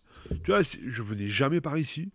Euh, c'est- il y a des endroits comme ça, tu vois. Il y a d'autres endroits où tu n'as plus de familiarité. Là, celui-là, je connaissais pas. Mais puis quand on est du Minervois, venir dans le Bordelais, Ouais, c'est un peu pas, compliqué. c'est pas facile à accepter, tu vois. Donc, euh, donc voilà. Donc, et, et je me suis retrouvé en fait. euh, alors quand il m'a appelé Laurent, euh, pareil, c'est- mais c'est incroyable. parce que- et C'était un mercredi. Je me rappelle, on se voit à Toulouse. Et j'ai dit, écoutez, moi j'ai besoin de revoir les installations. On s'est revu le, le dimanche et je signais 4 ans. Ouais, c'est pris sur euh, presque un coup de tête. Une intuition encore. Ouais, c'est pas un coup de tête, c'est un engagement, quoi. C'est-à-dire que moi, je croyais au projet parce que je l'avais imaginé avant déjà. Ouais. Et l'échange que j'avais eu avec Laurent, c'était un, un peu celui que j'avais espéré, quoi. Ouais. Donc, euh, c'était un club qui m'intéressait. Le message de Laurent, très clair. euh, c'est une belle personne, Laurent. Franchement, c'est un, un président énorme. Euh, un mec du rugby. Euh, le message était extrêmement clair. C'est celui que j'espérais. Donc après, euh, pourquoi je vais pas attendre 100 ans? Donc, euh, donc je m'engage. Euh, J'étais très heureux de m'engager à Bordeaux. Et encore une fois, je trouve que c'était un bon choix pour moi. Ouais. Là, c'est pareil. Quand je parle de 4, on me dit Mais tu vas à Bordeaux, mais pourquoi faire à Bordeaux? Ils se qualifient jamais. Ils n'avancent pas. Nous, on est champion de France. Que- Qu'est-ce que que tu fais? Et je ne le voyais pas comme ça. Moi, je, Bordeaux, c'est une grande métropole. C'est un club d'avenir. Il me semblait que c'était une équipe jeune, euh, effectivement, qui n'avait rien gagné. Donc, euh, plein de choses qui n'y arrivaient pas. Ah, c'était un défi hein, que j'avais envie de relever. Ouais, tout à fait. En plus, à ce moment-là, bon, l'UBB n'est pas super stable au niveau entraîneur. Non. Il y, a des, il y a des soucis à gauche, à droite. Euh, comme tu le mentionnes, impossible de se qualifier alors que ils sont dans les, dans les qualifiables quasiment toute la saison. Au dernier moment, eh, C'est eux qui sautent. ça saute. Euh, donc toi, tu viens pour stabiliser tout ça. Bon, tu, tu fais ta première saison, vous caracolez en tête du championnat. Bon, tout le monde sait ce qui se passe derrière, au Covid, saison arrêtée. Et vous n'avez pas milité, en fait, pour être titré au point? Non, parce que, alors, effectivement, la saison a été incroyable. On fait une saison incroyable. J'ai pris un plaisir fou d'entraîner ces mecs. J'avais, euh, à l'issue de, ces, de ce dernier mois de, casse, franchement, j'étais las. J'étais fatigué. Euh, franchement, affectivement, j'étais usé, quoi. Et putain, je me suis dit, comment je vais rebondir là-dessus euh. Et finalement, j'ai pris c'est, ces joueurs, c'est les joueurs de l'UBB qui m'ont redonné la foi, quoi, tu vois. La foi en l'homme, la foi à l'entraînement, la foi au jeu, à la compète. Et là, après, je suis vite reparti. Et on fait une saison incroyable, tant sur le plan du jeu que sur le plan de l'état d'esprit que des résultats. Donc après, effectivement, il y a ce Covid, il y a cette histoire, je ne vais pas y revenir dessus. Ça a été une grande... euh, Tu sais, quand tu donnes beaucoup comme ça, et que et quand tu donnes beaucoup et que tu n'es pas récompensé, c'est dur à accepter. Ah oui. quoi. Donc, euh, mais en même temps, tu sais, euh, comme tu l'as dit justement, Bordeaux était souvent dans les qualifiables, n'y arrivait pas. Et là, cette année, on avait le sentiment que toutes les planètes étaient alignées. Donc, et, et c'est un truc incroyable qui arrive. Ça déconne, on est noir, quoi. Et bon, voilà, c'est comme ça. Donc, euh, il y a eu des grandes discussions âpres, difficiles. Mais nous, en tous les cas, avec le président et même euh, avec le staff ou les joueurs, on ne voulait pas de ce bouclier parce que. Pourquoi on ne voulait pas le bouclier? On ne voulait pas le bouclier parce que c'est pas la culture du rugby. La culture du rugby, c'est d'abord, il y avait, il restait 9 journées. 9 joueurs, c'est 45 points. C'est énorme. Même si je pense qu'on se serait qualifié, évidemment, parce qu'on avait beaucoup d'avance. On se serait qualifié. Mais après, euh, quand tu es premier, c'est pas le champion. Hein Ah, t'es bien placé pour le savoir. Exactement. Donc, euh, et après, tu sais one shot. Après, ça repart à zéro. Donc, je me- on s'était dit, déjà, il y a 45 points à distribuer. Donc, euh, et ensuite, il y a des phases finales. Donc, comment on peut accepter d'être champion avec ces conditions? Donc, on était assez d'accord là-dessus. Ça m'avait rassuré d'ailleurs, parce que je ne savais pas trop comment Laurent allait le prendre. Et là-dessus, il m'a rassuré en me disant non, mais je ne veux pas ça. Moi, je, je veux gagner loyalement. On aurait aimé le faire avec des quarts de finale pour nous. J'aurais voulu qu'on démarre avec des quarts de finale. Ça s'est pas fait pour des raisons euh, que l'on connaît tous. On est passé à autre chose maintenant. Quand tu étais à Oyo, tu as créé un groupe relativement complet. Euh, vous avez cartonné. À Castres, tu as un groupe qui est très fort devant, euh, mais qui envoie pas trop de jeux. À Bordeaux, tout le monde se dit, il va se casser la gueule. Sa manière de jouer, c'est avec les gros devant, c'est du bourrin. Et en fait, on voit que tu arrives à, faire envoyer du jeu terrible. Euh, comment tu arrives à t'adapter à tout ça? Ben, pour moi, c'est l'essence même d'un entraîneur. C'est tellement facile de, de dire moi j'ai ma méthode et quoi qu'il se passe, on fera comme ça. Alors ça peut marcher. Mais des fois ça marche pas. Et des fois tu prends des grosses claques. Donc l'idée c'est de dire bon voilà, d'abord il y a un territoire. Un territoire, je suis désolé, il y a un territoire. Quand tu entraînes à Oyo, tu n'entraînes pas Bordeaux et pas, et pas, et pas, et pas Castres. Donc c'est le prendre en compte. Pourquoi je dis ça? Parce que moi j'adore quand les gens s'identifient à l'équipe. J'adore ça. Pour moi, c'est ta réussite ou pas ta réussite. Quand les gens viennent au stade parce qu'ils trouvent que euh, cette équipe, elle donne, parce qu'ils partagent cette émotion avec l'équipe. C'est ça qui me paraît le plus important. Après le rugby, oh, tu en fais ce que tu en veux du rugby. Mais, mais, mais humainement, euh, dans l'état d'esprit, on doit retrouver ça. Donc ça, c'est la première des choses. Quand j'arrive à Oyo, c'est quoi hein, le territoire d'Oyo? C'est quoi le point fort d'Oyo? Donc je bâtis mon équipe avec ça. Quand j'arrive à Castres, euh, je connais mieux Castres, évidemment. Mais Castres, c'est une ville laborieuse, d'ouvriers, euh, de travail. Donc il fallait que l'équipe soit comme ça. combattant, embrouilleur, maline. donc je construis mon équipe comme ça, je prends en compte mes joueurs, je construis, je renforce l'équipe en équipe comme ça. Et c'est pour ça que quand je suis parti de Castres, pour moi c'était un pied de nez de dire je vais à Bordeaux. Je sais bien que 80% des gens ont dit ah, euh, Christophe Furios à Bordeaux, hein, et on va se faire chier. Euh, il va vouloir jouer comme à Castres, avec un jeu de pression systématiquement. Mais ça me faisait rire ça. Je laissais faire, hein. j'ai pas trop, je suis pas trop intervenu, mais au fond de moi, je savais que les gens se trompaient complètement. Et quand je dis à Castres, à Bordeaux, il faudra que je sois capable de, faire gagner l'équipe et de plaire. Je vais lancer déjà une petite, euh, direction en sachant qu'aujourd'hui, je je mesure le risque que je prends quand je dis ça. Euh, parce que je, si je gagne pas, que je fais que juste plaire, on me l'aurait foutu dans la ah gueule. Et si je fais que gagner, mais que je plais pas, on me l'aurait aussi foutu dans ma gueule. Donc je, dis, mais putain, mais avec le recul, je me dis, mais, mais, mais, mais c'était la vérité pour moi. Et, euh, donc, et je savais que quand je regardais les forces de cette équipe de Bordeaux, euh, je savais que euh, si on n'était pas capable d'avoir un jeu dynamique, agressif, complet, j'aurais été le roi des cons. Quand tu regardes la ligne de trois quarts qu'on avait, il mais il faut que ces mecs, ils aient des ballons dans des bonnes conditions. Il faut que ces Miradradra, ils touchent 5 ballons par match ou par mi-temps. Il faut que Santi Cordero touche des ballons. Il faut que le petit le petit Jalibert touche C'était ça mon, mon leitmotiv. Donc on avait la même structure à peu près de jeu, on s'est adapté, on a mis des priorités un peu différentes, et dit les gars, il faut y aller. Il faut y aller. Donc eux, ils étaient OK là-dessus, ils voulaient le faire. Nous aussi, allons-y. Ah, bien sûr. Euh, donc là, tu parles de, de Radradra, de Cordero. Euh, c'est vrai que ben, tu coaches des, euh, des, joueurs différents. Des joueurs totalement hétéroclites, ouais, des Sud-Américains, des Iliennes, des Français, des gars du Sud-Ouest, en France, vraiment. Donc, c'est des cultures totalement différentes. Toi, tu as un management qui est vraiment basé sur l'humain. Comment tu arrives à t'adapter à toutes ces personnalités? Comme je l'ai fait partout. J'ai pas plus d'étrangers à Bordeaux que j'en avais à, Oyo. Hein. L'idée, c'est de dire. de pour moi, effectivement, comme tu le dis, il y a plusieurs façons de rentrer dans les projets. Tu peux rentrer par le rugby et faire en sorte d'adapter que les joueurs arrivent à trouver cet état d'esprit, mais tu peux aussi rentrer par l'humain et l'état d'esprit et faire en sorte que le rugby s'adapte à ça, tu vois. C'est pas, c'est pas en opposition. Certains peuvent rentrer par le rugby, puis faire sorte de travailler l'atmosphère et l'esprit. D'autres, comme moi, préfèrent rentrer par l'état d'esprit, puis on greffe le rugby. Il n'y a pas de vérité. Euh, donc la première des choses, quand tu comprends bien, quand, euh, quand tu travailles sur cette qualité d'état d'esprit, la première des choses, évidemment, c'est pas me tromper sur le recrutement, et notamment en termes d'état d'esprit et de mec. Euh, donc ça, c'est le premier point. Deuxième point, j'ai besoin que mes joueurs s'engagent. Donc nous, on, toutes les précisions, on établit, on travaille sur une vision. Ce que j'appelle la vision, c'est définir ce qu'on veut faire dans la saison. Tout simplement. Tout simplement ce qu'on font dans les, grandes, dans les entreprises, dans les grandes entreprises ou dans les entreprises. On veut faire quoi dans notre saison?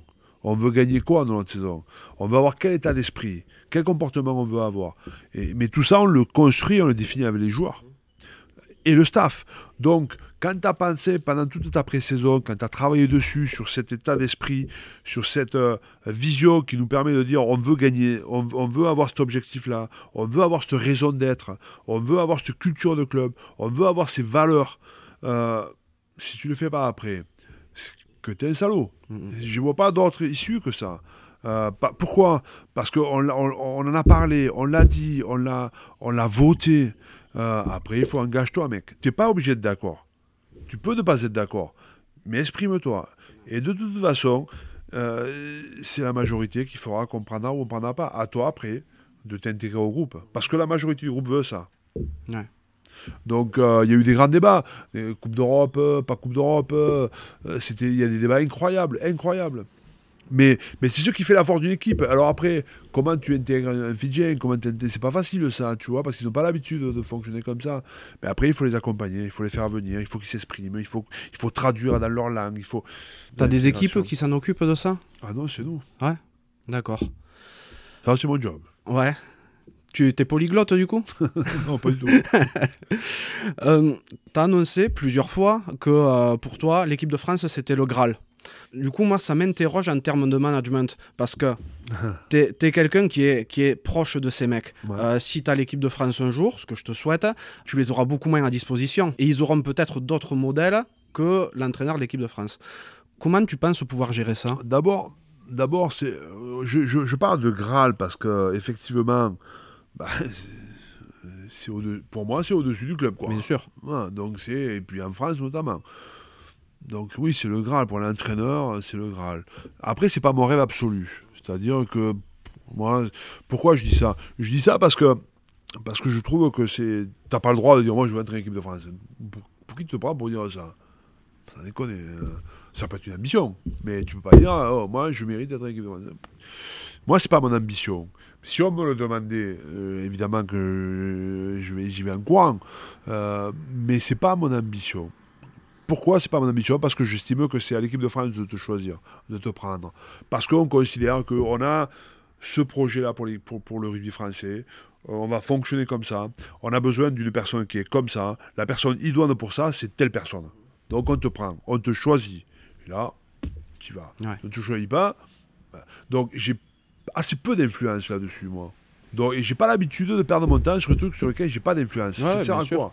Je vais pas me prendre la tête, euh, je m'en fous de ça, c'est pas mon problème. Donc ça, c'est le premier point. Deuxième point, pour répondre à ta question plus spécifique, par rapport à la façon de manager aujourd'hui, et, notamment malheureusement ou heureusement, le Covid a montré que on pouvait fonctionner à, à distance, notamment avec toutes ces visioconférences. Alors évidemment que c'est pas la même relation que quand tu as tes mecs tous les jours quand tu vois tes gars trois fois dans l'année. Tu peux pas avoir le même fonctionnement. Mais je pense que dans le suivi, tu es capable aujourd'hui de d'avoir un suivi très pointu, que ce soit à travers le staff, mais aussi à travers les joueurs. Et je pense que c'est pas insur- insurmontable. J'ai pas le cadre précis, parce que je me suis pas positionné comme ça. J'ai pas réfléchi, puisque c'est pas mon ambition. Mais mais par contre, je pense que c'est possible de le faire. Faire en sorte que les mecs, quand ils viennent avec l'équipe de France, créent, créent cette cohésion. Cho- ch- ch- Chose que fait assez bien Galtier en ce moment. hein. Je trouve que euh, voilà, ils ils s'y ont pris comme il faut, c'est-à-dire que voilà, d'abord dans l'état d'esprit. Je trouve, je c'est mon avis personnel. Après, ouais, tu, du coup, tu serais pas malheureux de pas avoir des mecs à disposition euh, toute l'année, quoi. Non, parce que pourquoi je dis ça? Parce que ça serait une évolution.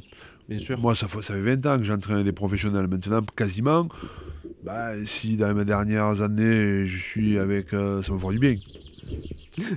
C'est tout le mal que je te souhaite.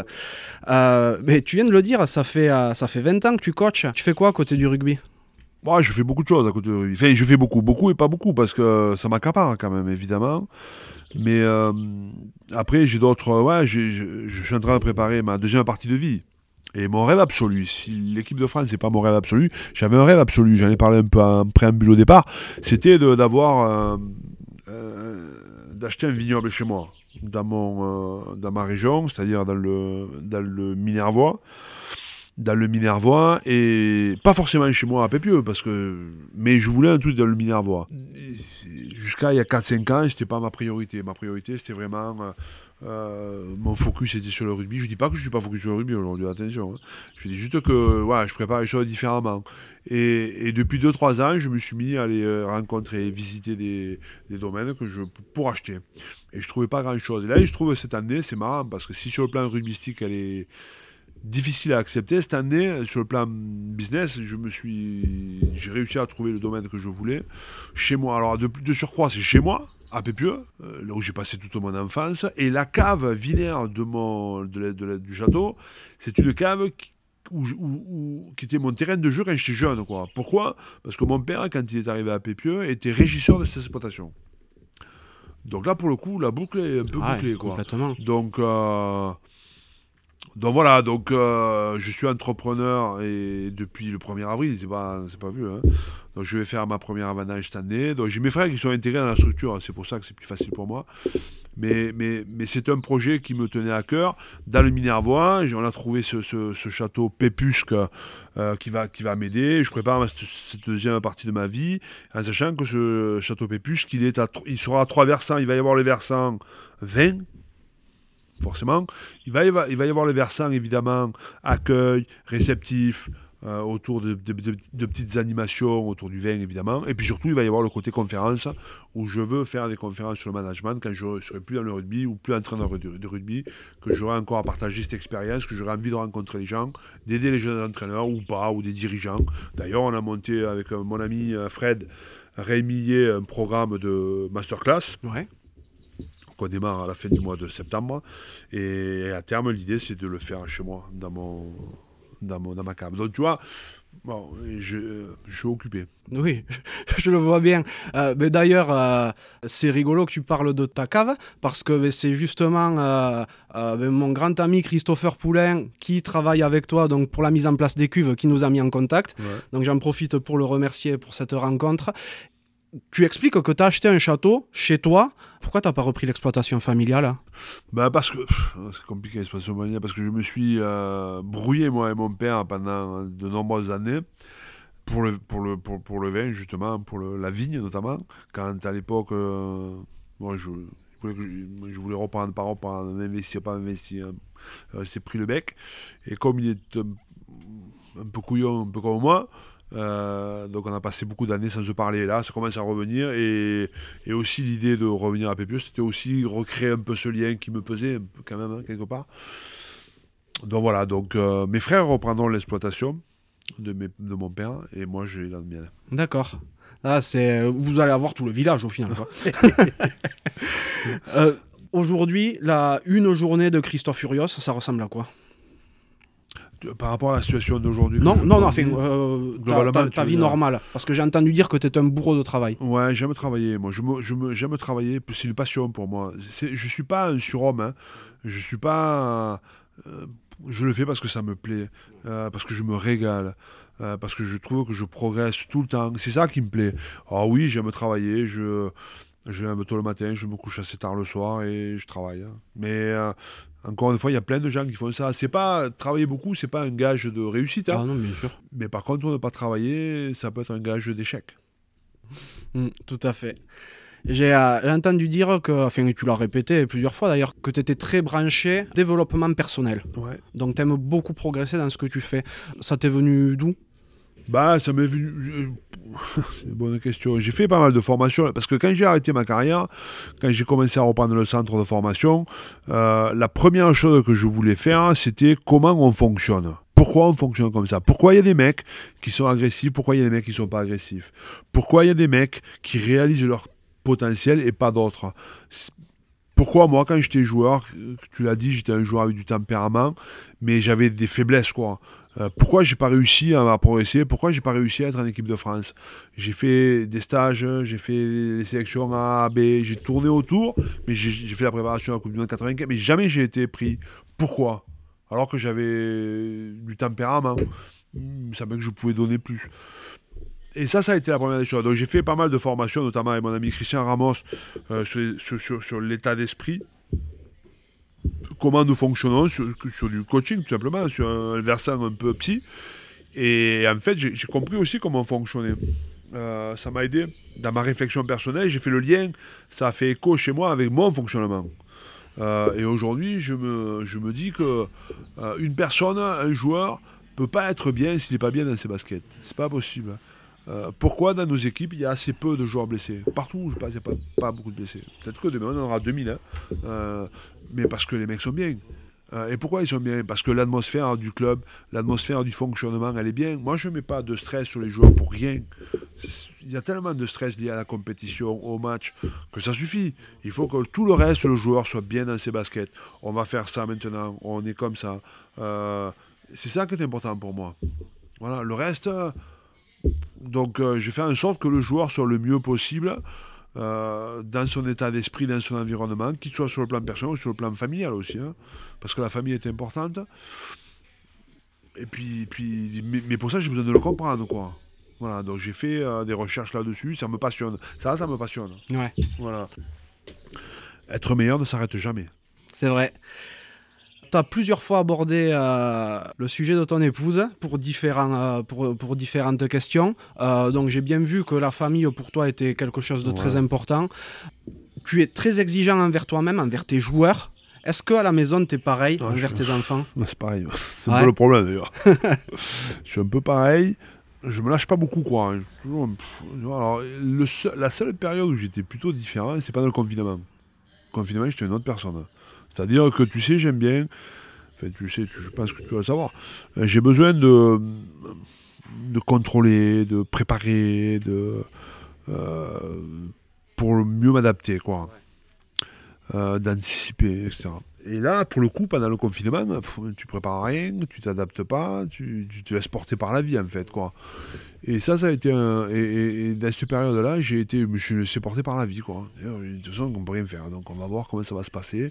Et là, j'ai été plutôt... Euh, euh, je trouve sympa, quoi. Mhm. Euh, après, bon, voilà, la vie, effectivement, ma famille est importante et essentielle. C'est un peu mon, mon refuge, quoi. Mais il faut pas déconner, quoi dans, euh, dans ta vie, très globalement, hein, quel est le, le, plus grand moment que tu as vécu? Ou l'un des plus grands pas, pas, que sportivement. Hein.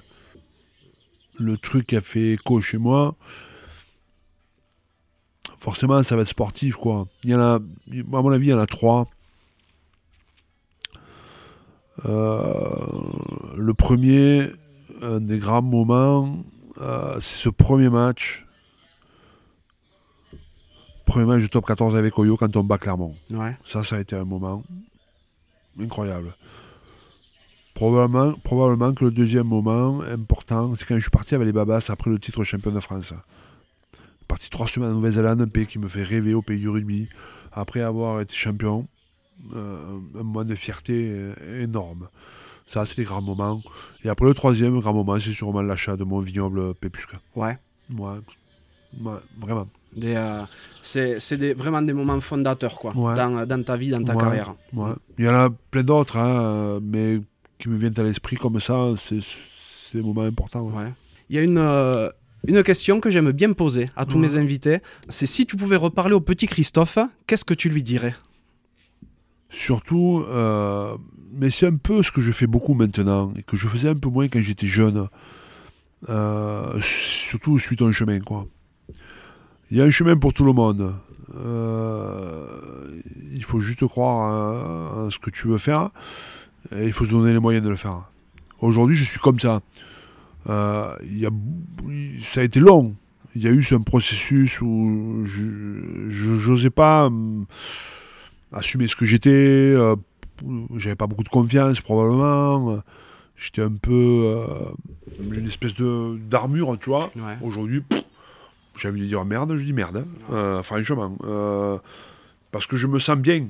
Je me sens en totale, euh, pas confiance, mais en totale harmonie avec ce que je suis, ce que je fais. Il fut un temps où peut-être que je faisais des choses, non pas par rapport à ce que je suis, mais par rapport à ce que, comment les, gens me jugeaient, tu vois. Et si j'étais aujourd'hui petit Christophe, parce que ça m'a fait perdre du temps, ça. Ça m'a fait beaucoup de temps. Et ce que, d'ailleurs, je dis aux mes enfants, fais ce que tu as envie de faire. Vas-y, mais vas-y à fond. Si tu as un rêve absolu, il faut que tu le fasses. Mais fais pas les choses à moitié. Sinon, tu triches, quoi. Mhm. Euh, et bon, ça, il faut un peu de temps. Il faut un peu de temps se construire. Et c'est comme pour mes joueurs quand, à la formation. Si tu peux mettre euh, une tête euh, d'expérience sur un jeune corps, tu gagnes un temps fou. Tu gagnes un temps fou. La vie est tellement courte que, putain... Est-ce que le fait aussi de, de, perdre un peu de temps, ça ça t'a pas permis à t'accomplir en tant qu'homme aussi? Probablement. Probablement. Je ne regrette pas ce que j'ai fait, évidemment. Absolument pas. Parce que ma, courbe, euh, elle est... Elle, me, elle, me ressemble bien, quoi. Tu sais, même mon parcours, euh, Oyo, Castres, Métamordo, ça, ça me ressemble, ça, tu vois. Je, trouve que ça me ressemble. Je suis en cohérence, je trouve. Je trouve hein. euh, je pense que si j'ai perdu du temps, Euh, probablement parce que je me suis. euh, voilà, il, bon, y en a qui vont moins vite que d'autres. hein. Euh, moi, j'allais moins vite que d'autres. Mais aujourd'hui, j'ai plus envie de. J'ai envie d'aller vite maintenant et de profiter. Non, donc, euh, voilà, je fais plein de trucs. Ça veut pas dire que je fais pas bien mon moment, attention. sûr, hein, bien sûr, bien mais j'ai plus envie de, de dire qu'est-ce qu'on va penser de moi si j'achète ça, qu'est-ce qu'on va penser? Je fais. T'avances, ouais. Ouais, j'avance, voilà, c'est ça. C'est le mot, avancer. Et ce que je voudrais dire au petit Christophe, c'est ça. Vas-y, avance, fais ce que tu as envie de faire. Les autres, c'est de l'enfumage. Tout à l'heure, tu disais rapidement que tu t'arrivais sur ta fin pour le rugby. Enfin, euh, Ouais, voilà, c'est ce que j'allais te demander. Tu envisages d'arrêter dans les années à venir? Non, non, c'est pas. Quand je dis sur ma fin, je suis. Ouais, je, je- je prépare ma seconde partie de vie, quoi. Voilà. Euh, moi, je me donne trois projets encore. Donc voilà, donc ça fait à peu près une dizaine d'années, quoi. Après, il sera temps pour moi de passer mon temps à Pépusca. Alors ça peut être trois projets, ça peut être Bordeaux, Bordeaux, Bordeaux. Hein. Ouais, ouais, ça veut tout à pas fait. dire que je cherche ailleurs, hein. Trois beaux, quoi. Voilà, exactement.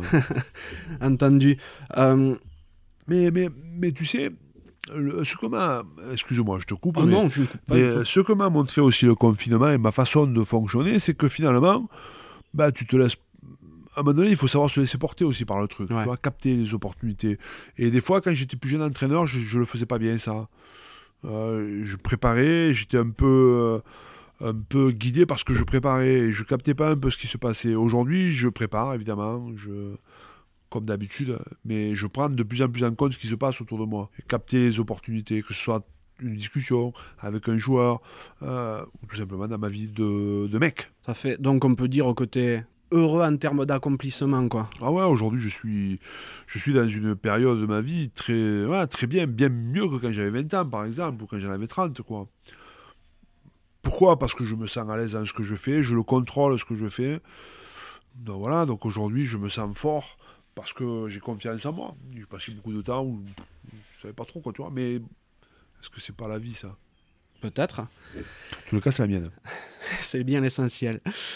Est-ce que tu as des, euh, des modèles? Ouf, j'en ai plein. J'ai plein de modèles, j'ai plein de gens qui m'inspirent. J'ai plein de gens qui m'inspirent. J'ai pas de mentor. Ouais. Et parce que bon, j'en ai pas eu.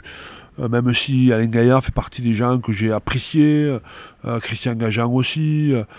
Après, je m'inspire beaucoup de ce qui se fait dans le foot, parce que je trouve que le foot est en avance sur plein de choses par rapport à nous, notamment au niveau des entraîneurs. Je lis toutes les bibliographies qui sortent hein, des entraîneurs, donc tout ce qui sort, j'achète. Des fois, je lis quatre pages tellement ça me plaît pas, mais Ouais. euh, mais, mais ça peut être aussi des gens de l'entreprise, tu vois, des gens qui ont réussi. Je m'inspire beaucoup des gens qui réussissent parce que tu sais, les gens qui réussissent ont toujours des points communs. Ouais. Toujours, C'est vrai. toujours. Euh, la passion, euh, le travail, la remise en cause, avoir pris des coups. Euh, et tu vois, tant et si bien que euh, un de nos projets à, à Bordeaux pour ouvrir l'esprit des mecs, euh, on fait intervenir mensuellement une personnalité bordelaise euh, qui a réussi. Euh, alors que ce soit dans le monde de l'entreprise, comme dans le monde associatif, comme dans le monde du sport. Euh, par exemple, le premier l'année dernière, c'était Philippe Etchebest. Euh, ça a été un neurochirurgien, on a terminé par un, un neurochirurgien, euh, Vincent Jacot, euh, à l'entreprise. Le, voilà, et qui nous. Le format est très simple, hein, ils viennent, ils visitent le centre, ils ont 45 minutes euh, pour raconter leur histoire, demi-heure, 15 minutes de questions-réponses, et on passe à table, ils mangent avec nous, puis ciao. Donc, et, et- et si tu veux, je, je, je, je prends plein de trucs comme ça. Et c'est ça qui m'inspire. Voilà, ça, ça m'inspire. D'accord. Puis ça peut aider les, les joueurs à mettre peut-être une. à planter une petite graine pour la suite. Ouais. Ça fait écho, Ouais, forcément. complètement. Il y a une, euh, une question que j'adore poser à tout le monde aussi et qui se rapporte au nom du podcast. C'est à, à quoi voudrais-tu mettre une cravate? Moi, j'aimerais, euh, j'aimerais euh, surtout en ce moment, je trouve que c'est. J'ai toujours pensé comme ça, mais, euh, c'est encore plus vrai aujourd'hui, je trouve.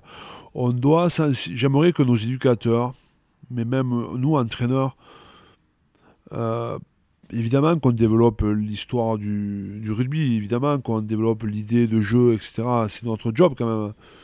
Mais chez les plus jeunes, et notamment. euh, même chez nous entraîneurs, je pense qu'il faut arriver à développer chez le joueur l'esprit d'entreprise, entreprendre.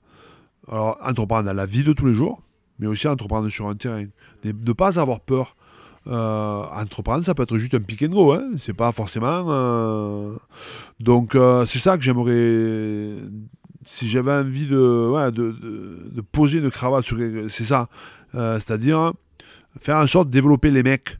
Euh, et notamment dans cette envie et cet esprit d'entreprise, quoi. Qu'ils soient capables de, de faire des formations, qu'ils soient capables d'aller voir un peu ce qui se passe dans le monde de l'entreprise, qu'ils soient capables d'acheter un bar, qu'ils soient, qu'ils soient capables- parce que ça, ça, ça forge les mecs, ça développe les mecs. Et plus les mecs sont développés, mieux ils sont sur le terrain.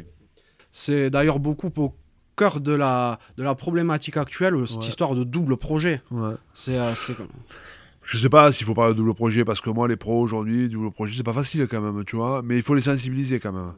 À Castres, il y avait un fonctionnement qui était comme ça, qui était très très bien, où les joueurs faisaient des formations, les joueurs allaient dans des entreprises, euh, pour, juste pour s'éveiller. Je prends un exemple de Sipa Toméopo, euh, qui était notre centre. Euh, il veut être boulanger.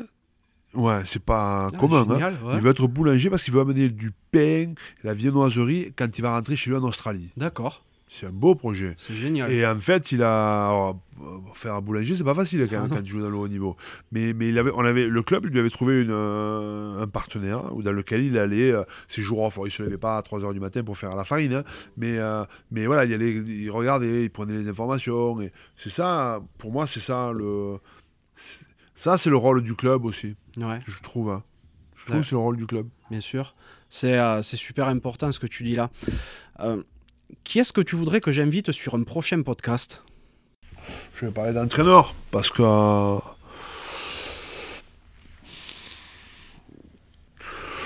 Il y en a plein, hein, mais. Alors, je vais pas être. euh, Joey Lab. Ouais, que tu as bien Euh, connu ouais, à que j'ai bien connu, qui était un bon entraîneur. Qui a- Ça peut être ça, ça peut être euh, Benjour d'Apieta, joueur, des mecs, tu vois, euh, Rory Cocotte, des mecs différents, Mhm. tu vois, qui sont pas à l'eau tiède, les mecs, hein. Ouais, C'est pas des mecs à l'eau tiède, ça. Des mecs. euh, ils sont très vrais. Qui ont des, ouais, qui ont des grosses couilles, quoi. Mhm. Euh, tu peux pas. Ouais, j'en ai plein, il y en a plein, plein, plein, parce que partout où je suis passé, j'aime avoir cette relation, quoi. D'accord, mais je vais la, solliciter. Je vais, les, je vais les solliciter, tout à fait. Notre entretien touche à sa fin. Tu as l'habitude euh, des, des médias. Est-ce qu'il y a une question qu'on ne te pose jamais et que tu aurais aimé que je te pose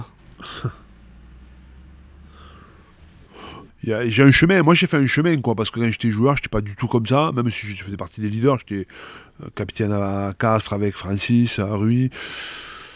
Mais, mais, mais, mais de là à entraîner, euh, c'était pas du tout, tu vois, euh, dans mon état d'esprit. Donc, euh, je trouve qu'il y a des trucs à fouiller là. Vois, dans les questions, euh, pourquoi je suis devenu comme ça, pourquoi je suis comme ça. Même si euh, on me l'a posé, tu me l'as posé, c'est pas. Mais parce que je crois que ça peut aider les gens, quoi. Hein, parce qu'on n'est pas tous, on n'est pas tous entraîneurs, hein. on n'est pas tous leaders, donc c'est l'expérience de la vie qui font que ça change, quoi. Euh, moi, j'étais absolument pas fait pour être entraîneur. Parce que j'étais construit différemment, parce que hum, l'organisation de ma vie était faite euh, de façon différente, et que et se trouve qu'aujourd'hui, je suis un entraîneur et que je me réalise dans mon métier d'entraîneur et que je regrette absolument pas. Mais peut-être que s'il n'y avait pas eu ces, ces- histoires de vie, bah, j'aurais jamais été entraîneur. Donc tu vois, et c'est ça. Et quand je parle de, de faire en sorte que les gars soient entrepreneurs, c'est un peu ça aussi. Être, euh, être entrepreneur de sa propre vie, mais aussi de d'être curieux, quoi. D'être curieux. Euh, je trouve qu'en France, on n'est pas curieux. Tu sais, l'idée de dire ah, la curiosité est un vilain défaut, c'est absolument faux. La curiosité t'amène à la chance, les opportunités. Tu rencontres des gens parce que tu es curieux. Et des fois, ben, il y a des opportunités. Voilà. Donc, euh, bon.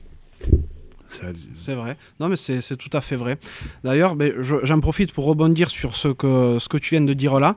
Euh, c'est vrai que tu étais un joueur euh, âpre, rugueux, euh, parfois, parfois mauvais sur Un le terrain. con, hein. Un peu con, on peut dire. Co- comment tu as réussi à, à switcher comme ça Donc j'ai bien Ouais. compris que, que tu t'es formé, tu as beaucoup travaillé sur toi-même, mais euh, euh, je, je pense que tu étais un joueur comme tu tolérerais plus avoir aujourd'hui sur le terrain. Ouais, je- je- j'aime les joueurs comme j'étais, mais par contre, euh, il faudrait que ce joueur comprenne, quoi. Tu vois? Euh, Il faudrait qu'il comprenne vite, quand même. Donc voilà, donc après, euh, comment c'est le travail, c'est le, c'est ma personnalité qui a évolué, c'est ma façon d'être aujourd'hui. Moi, quand il y a des matchs, je stresse jamais. Je, je suis pas quelqu'un qui stresse, hein. je stresse jamais parce que je prépare les choses. après, c'est la vie, c'est comme ça, un match. hein.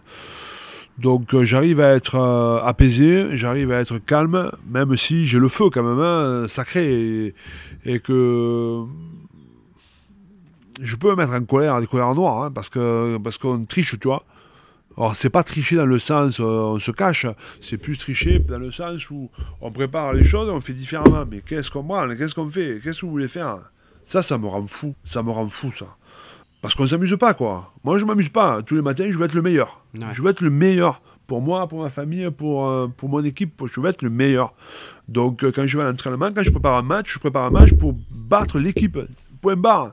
Il n'y a que ça qui me, possède. Donc je vais tout faire pour donner les moyens à l'équipe, être la plus costaud possible pour battre cette équipe. Donc si tu perds contre l'équipe en jouant ce qu'on avait préparé, ou parce que l'équipe est meilleure que toi, ou ben, j'ai pas de problème, c'est la vie ça. Mais par contre, si tu perds le match parce que tu fais l'inverse de ce qu'on a préparé, là par contre ça peut m'énerver. hein. Et vraiment. hein. Donc euh, là, là, là, par contre, euh, là, je suis pas calme. hein. Mauvais temps. Ouais, mauvais temps. Mais ça me passe après. Mhm. Très vite, je suis pas rancunier, moi. Mais, mais par contre, le moment, je, je, je- toujours en respectant les, les gens, parce que pour moi, c'est fondamental. Et les joueurs ont besoin de temps en temps de dire Oh, qu'est-ce que tu fais? Ah oui, Oh, complètement. fais les choses proprement. parce que, euh, on a dit On fait ça, tu fais ça. Oh, moi, je vais te dire, j'ai vu une fois, et ça m'avait marqué, une fois, je, vais rendre visite à euh. J'ai la chance d'assister à une, une vidéo. Les mecs, ils avaient joué le match la veille contre le, la veille, euh, le, le week-end avant contre le Munster. Ouais. J'assiste au match et au, au débriefing des avant et après du collectif. Et alors ils avaient, j'imagine, parlé d'une stratégie de mêlée. Nanana, le temps, tiens, nanana. Bilan du match de la mêlée. Ils étaient un peu dispersés, les mecs. Et c'était le talonneur qui était en équipe du pays de Galles qui commente le truc. Euh, Je parle pas anglais, mais on m'a traduit, mais j'ai compris que ce qu'il voulait dire le mec. Et il, montre la vidéo, le coach était au fond.